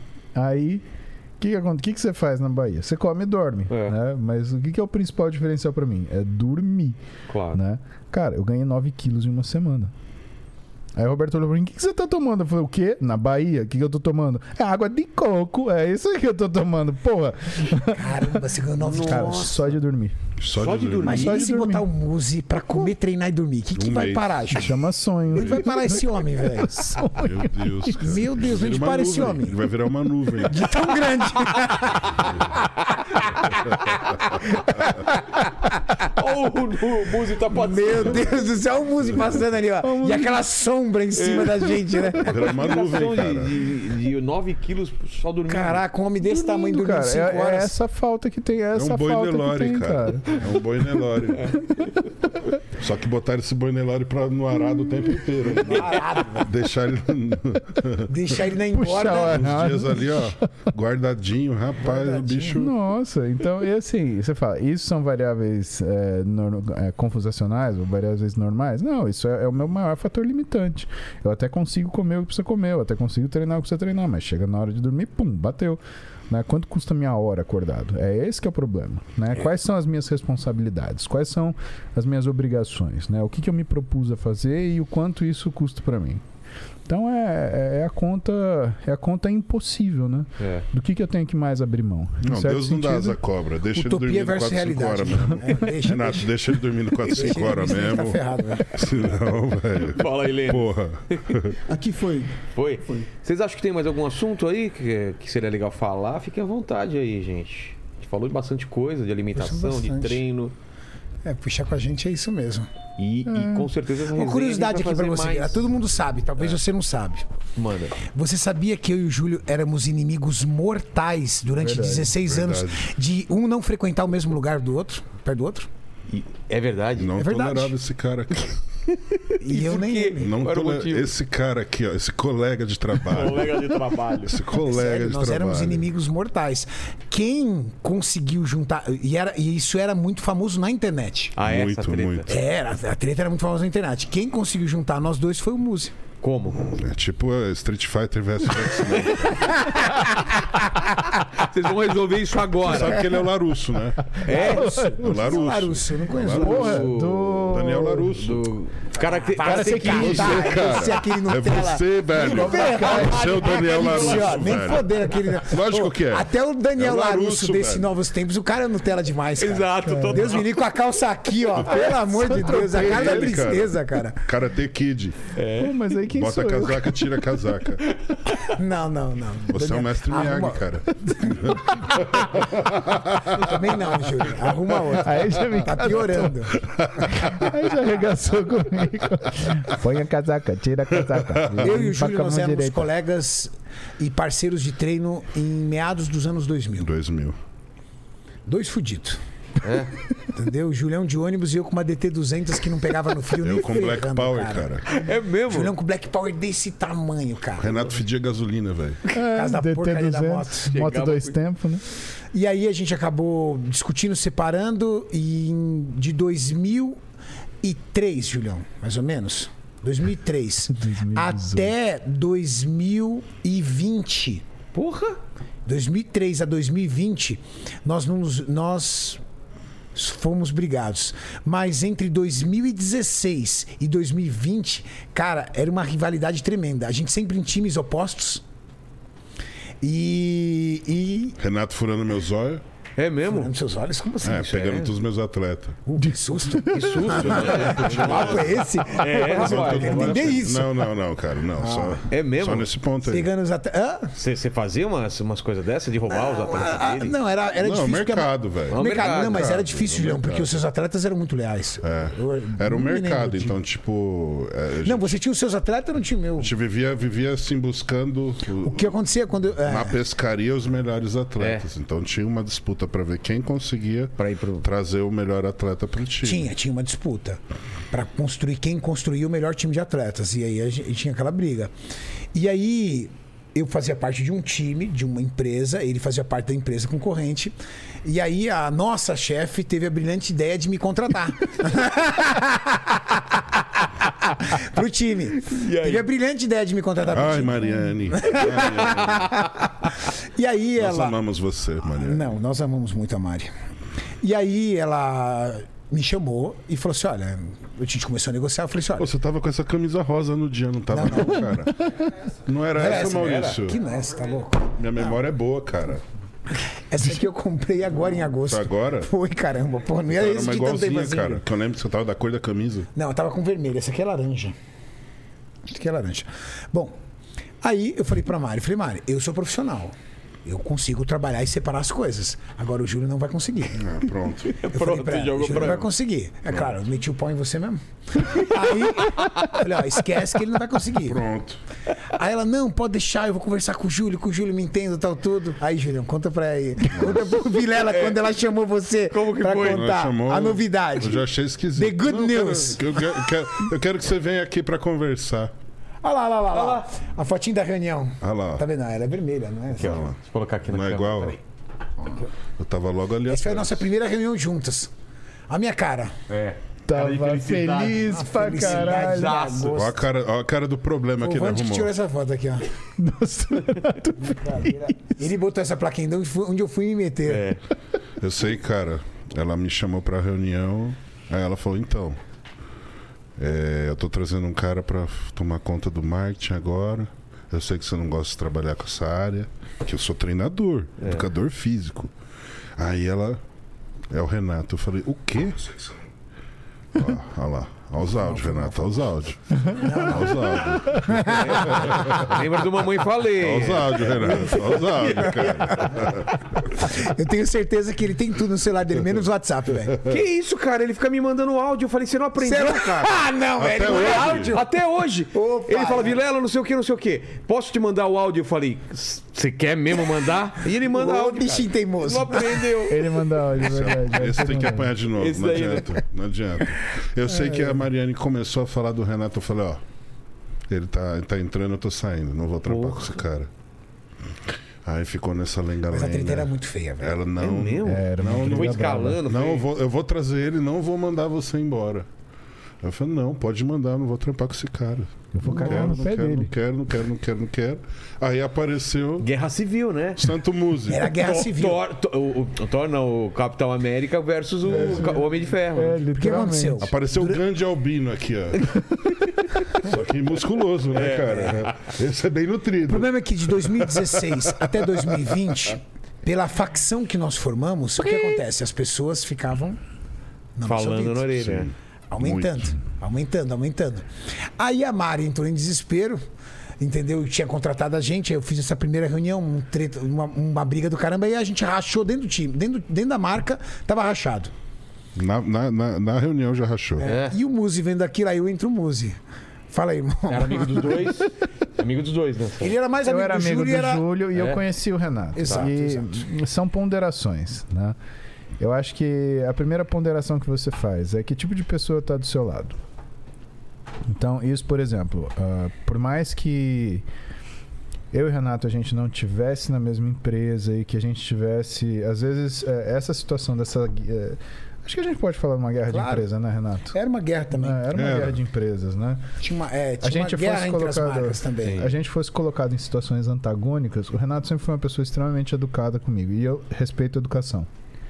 Eu acho que educação é um sinal de civilidade, um sinal de maturidade. Então, opa, pera lá. Segunda coisa, por causa dessa falatório, eu e ele a gente foi envolvido num problema. E o que o Renato fez? Né? Ele tomou uma decisão de homem, ele me chamou. Ô, Muzi, aconteceu isso, isso. Eu falei, Renato, aconteceu assim, assim, assim. Beleza? Ah, não, então beleza. E resolveu. Resolveram. E assim, é nítido quem quer resolver um problema e quem quer escalonar o problema. Claro. Bom, aí eu tinha aquela, aquela situação, a Max lá dentro, meu, o Júlio brabo pra caramba, o Renato né, querendo trabalhar, contornar as coisas. E aí, é, eu entendo o seguinte: não existe rivalidade que perdure se não há admiração. E não existe mágoa que exista se não houver um relacionamento partido. Então tinha um relacionamento de amizade e confiança partido Partido. E existia uma, uma, uma, uma relação de admiração. As duas coisas existiam. O que, que é o problema ali? O problema é. A gente estava. E aí, de novo, o ambiente. Um ruído externo gigantesco, Muito tóxico. né? Gente de fora do Júlio, gente de fora do Renato, falando coisas. Né? Sabe aquela história de quem tá falando. Ih, Eu chama sua mãe de. deixava, é. Chama sua mãe de E coxinha. a mãe de empadre. Porra! exatamente. Porra! Vai deixar? Nossa. Cara, era, era a quinta série com força, assim, né? Aí, porra, eu virei pro Renato e falei, cara, você confia em mim? Eu. Eu conheço pouco você, eu não convivi com você, mas é, eu te acho uma pessoa boa. E eu acredito no homem que você é, das coisas que você. Da, daquilo que a gente já teve que resolver de problema. Cheguei pro Júlio, sentei com o Júlio e conversei com ele, coisas que a gente conversou ali, que eu acho que, né, são nossas. Pedi para ele me falar do que, que era a situação, o que, que tinha acontecido, o que, que não tinha acontecido. E eu apresentei o panorama para ele. Falei: olha, Júlio, a gente. A gente tem que aprender algumas coisas a- a- com a nossa vida. Né? A maioria dos seres humanos, né? e isso não sou eu que falo, isso é um cara chamado Rick Hanson que fala, né? Eles se arrependem do passado, temem o futuro e se culpam pelo presente. Eles se frustram por coisas que eles não conseguiram. Só que eles se entristecem daquilo que eles conseguiram e aquilo passou. É. Então a vida fica uma coisa infrutífera na maioria das vezes. E o que eu sentei com o Júlio, falei, cara, eu- com, com, com o Júlio conversei, falei, cara, eu acho que tem coisas a serem resolvidas que, é, com certeza, se estivessem muito bem ajustadas, tanto para você quanto para o Renato, não haveria essa situação. Se existe essa, essa ebulição de sentimento e de, de resposta e necessidade de mostrar, olha, eu tô aqui, eu tô bem e eu quero fazer alguma coisa pra te chatear, né? Porque você não quer ferir, você quer chatear a pessoa. Por mais que os. É, é aquela história dos dois cachorros que estão latindo fora do portão. Aí abre o É. portão, um olha pra cara do outro. Fecha morre a treta. É. Alguém tinha aberto o portão. Precisava de um terceiro cachorro pra chegar lá e falar, au, au, vamos trocar ideia. É. E a gente foi devagar e, e- e acho Foi que foi com um o cara processo que comia de... ração, né? Mais fácil. Literalmente. Mais fácil. E, e é um processo de, de sabe, de você dar a mão pra um, dar a mão pro outro, dar a mão pra um, dar a mão pro outro, falar, ó, estamos Resolve do mesmo aí, é. lado, Vamos lá conversar. resolver. E assim, dá tempo para as coisas, para coisas acontecerem. Eu lembro que a primeira vez que a gente foi gravar junto foi Foi tenso. Tem isso. Porque fui eu, o Renato e o Júlio. O Maurício foi com colete à prova de bala. Pra você ter uma ideia. É mesmo? E aí, cara, aí você vê que a coisa ia dar certo. Que o o Maurício ele quase cagou na calça essa hora. Porque aí o Renato e o Júlio eles foram pro canto e falaram, vamos conversar. Aí os dois, cara, eles ficaram 45 minutos conversando. É mesmo. De pé. E Assim, falando. assim, assim, assim, assim, assim, E assim. fala, e assim. fala, e fala, É. e fala. E os caras não vamos gravar, não. Pera aí, daqui a Pera pouco a gente grava. Exato. Pera aí. Preciso falar.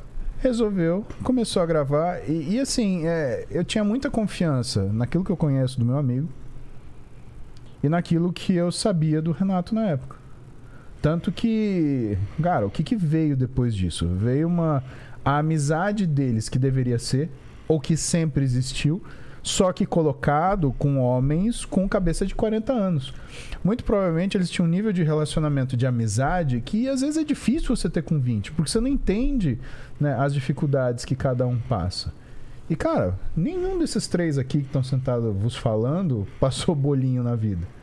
Nenhum. Pensa que, assim, eu não consegui ter um, um- um- nem um amigo, nem um inimigo tão bom quanto o Renato na minha vida. Então, eles estão no lucro, porque eles criaram esse tipo de, de coisa. Eu não. Eu passei sozinho, eu tenho ótimos amigos, né? Mas eu não tive ninguém que conviveu comigo e, e teve esse nível de interação que o Renato e o Júlio tiveram entre eles, que é um nível de, de, de, de família, de irmandade. Eram caras que viviam as mesmas dificuldades, viam essas dificuldades a partir de prismas diferentes, Os mesmos mas sonhos. tinham os mesmos sonhos e tinham os mesmos valores e gostos. Então, o que, que aconteceu? Isso encaixou com 40, com 20 anos não funcionou, com 40 funcionou. E aí eles me carregaram junto pra isso. E hoje eu sou muito feliz. A gente é, cara, eu Cara, a gente tem um são- grupo só nosso. Exato. É. Nós somos os melhores amigos. Mas a galera vê isso daí, né, cara? Nós somos os Fora. melhores amigos. Você A transparece. gente vai palestrar junto, a gente É. joga, conversa junto. E a gente tem assunto. Então, por exemplo, que nem aconteceu esse final de semana. A gente tava moído, quebrado. E ninguém dormia. Ninguém dormia. A gente sentou no quarto, 8 horas da noite, assim. Começamos a conversar e jogar a conversa fora. E assim, pessoas que têm, eu- pelo menos na minha crença, valores semelhantes, eh, demandas semelhantes, responsabilidades semelhantes, elas têm sofrimentos semelhantes. É. Então a gente sentou lá e conversou 30 minutos, 40 minutos, 50 minutos. E quanto mais a gente conversava, eu falei, puta, comigo é a mesma coisa. Cara, que não sei o quê. E o que que acontece? O que que é interessante disso? Cada um de nós é também capaz de pensar em soluções diferentes. Sim. E isso é uma coisa que, que ajuda. Por quê? Porque eu sinto a dor dele, que sente a dor dele, que sente a dor minha, que eu sinto a dor. E assim. E quando a gente divide, né? Que é, é- é a beleza da, da amizade, né? Que é. ah, acho que a gente tem uma série de níveis de interação de relacionamento na nossa vida. Tem as pessoas que vão ser conhecidos, tem as pessoas que vão ser amigos, tem as pessoas que vão ser família, né? Daquilo que a gente escolhe para viver. Né? E você fala, ah, mas é bobagem, você consegue as coisas assim. Mentira, né? Você sozinho você consegue ir mais rápido, mas você não consegue ir mais longe. É.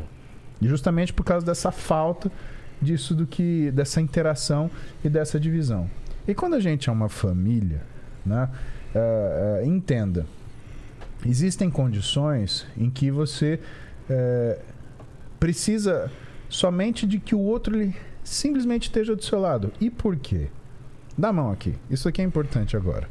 Porque quando você divide dor, ela reparte. Ah, vou colocar a mão aqui também. Mas quando você quando você divide felicidade, ela aumenta. Então isso eu sou muito grato a vocês. Obrigado. Oh, Obrigado. Caramba, Obrigado. Só que foda isso. Agradecer vocês aí e, e fazer parte dessa, dessa, dessa conversa de vocês, porque dá a impressão que eu, que eu participei disso mesmo. E, e- e- e me lembrei dos meus amigos também. As nossas vontade de- reuniões parece que a gente vai fazer os, os, os jogos da faculdade. É mesmo? A gente tá se A gente, tem, encontrando. a gente tem para essa dia 3 de dezembro, Dezembro, agora ali em Maceió. Maceió. A gente tá ansioso pra ir, cara. Pô, que legal, cara. É, é como se fossem os nossos jogos universitários, mesmo? cara. Pra Reunir- Só que vira quinta série, tá? Total. Não, Total. isso faz parte, cara. Vira O quinta série homem não total, cresce, cara. né? Tem seu chá de tapa. Até dia 3 de dezembro você tem que secar, porque senão É você vai verdade, apanhar Ah, tanto. meu Deus. Sem lipo, viu? Sem lipo. Conto com vocês aí, com ele lá, tá? Lene, palavras finais aí. É isso aí, galera. Curta, cu- curta esse Opa! vídeo, se inscreva no canal, torne-se membro e, e hoje eu não vou falar como a Jujuba, não. É, pratique Tome- exercícios tome whey. Porque é isso aí. Quase acertei. Acertou no microfone. E se você chegou até o final desse vídeo, prove que você chegou até o final de vídeo escrevendo ração de cachorro nos comentários, que a Puta gente sabe que, que você Ração de prestou cachorro. atenção. Puta merda, velho. Eu e minha boca grande. Ração de cachorro do Renatão. Eu e minha boca Valeu, gente. Até mais.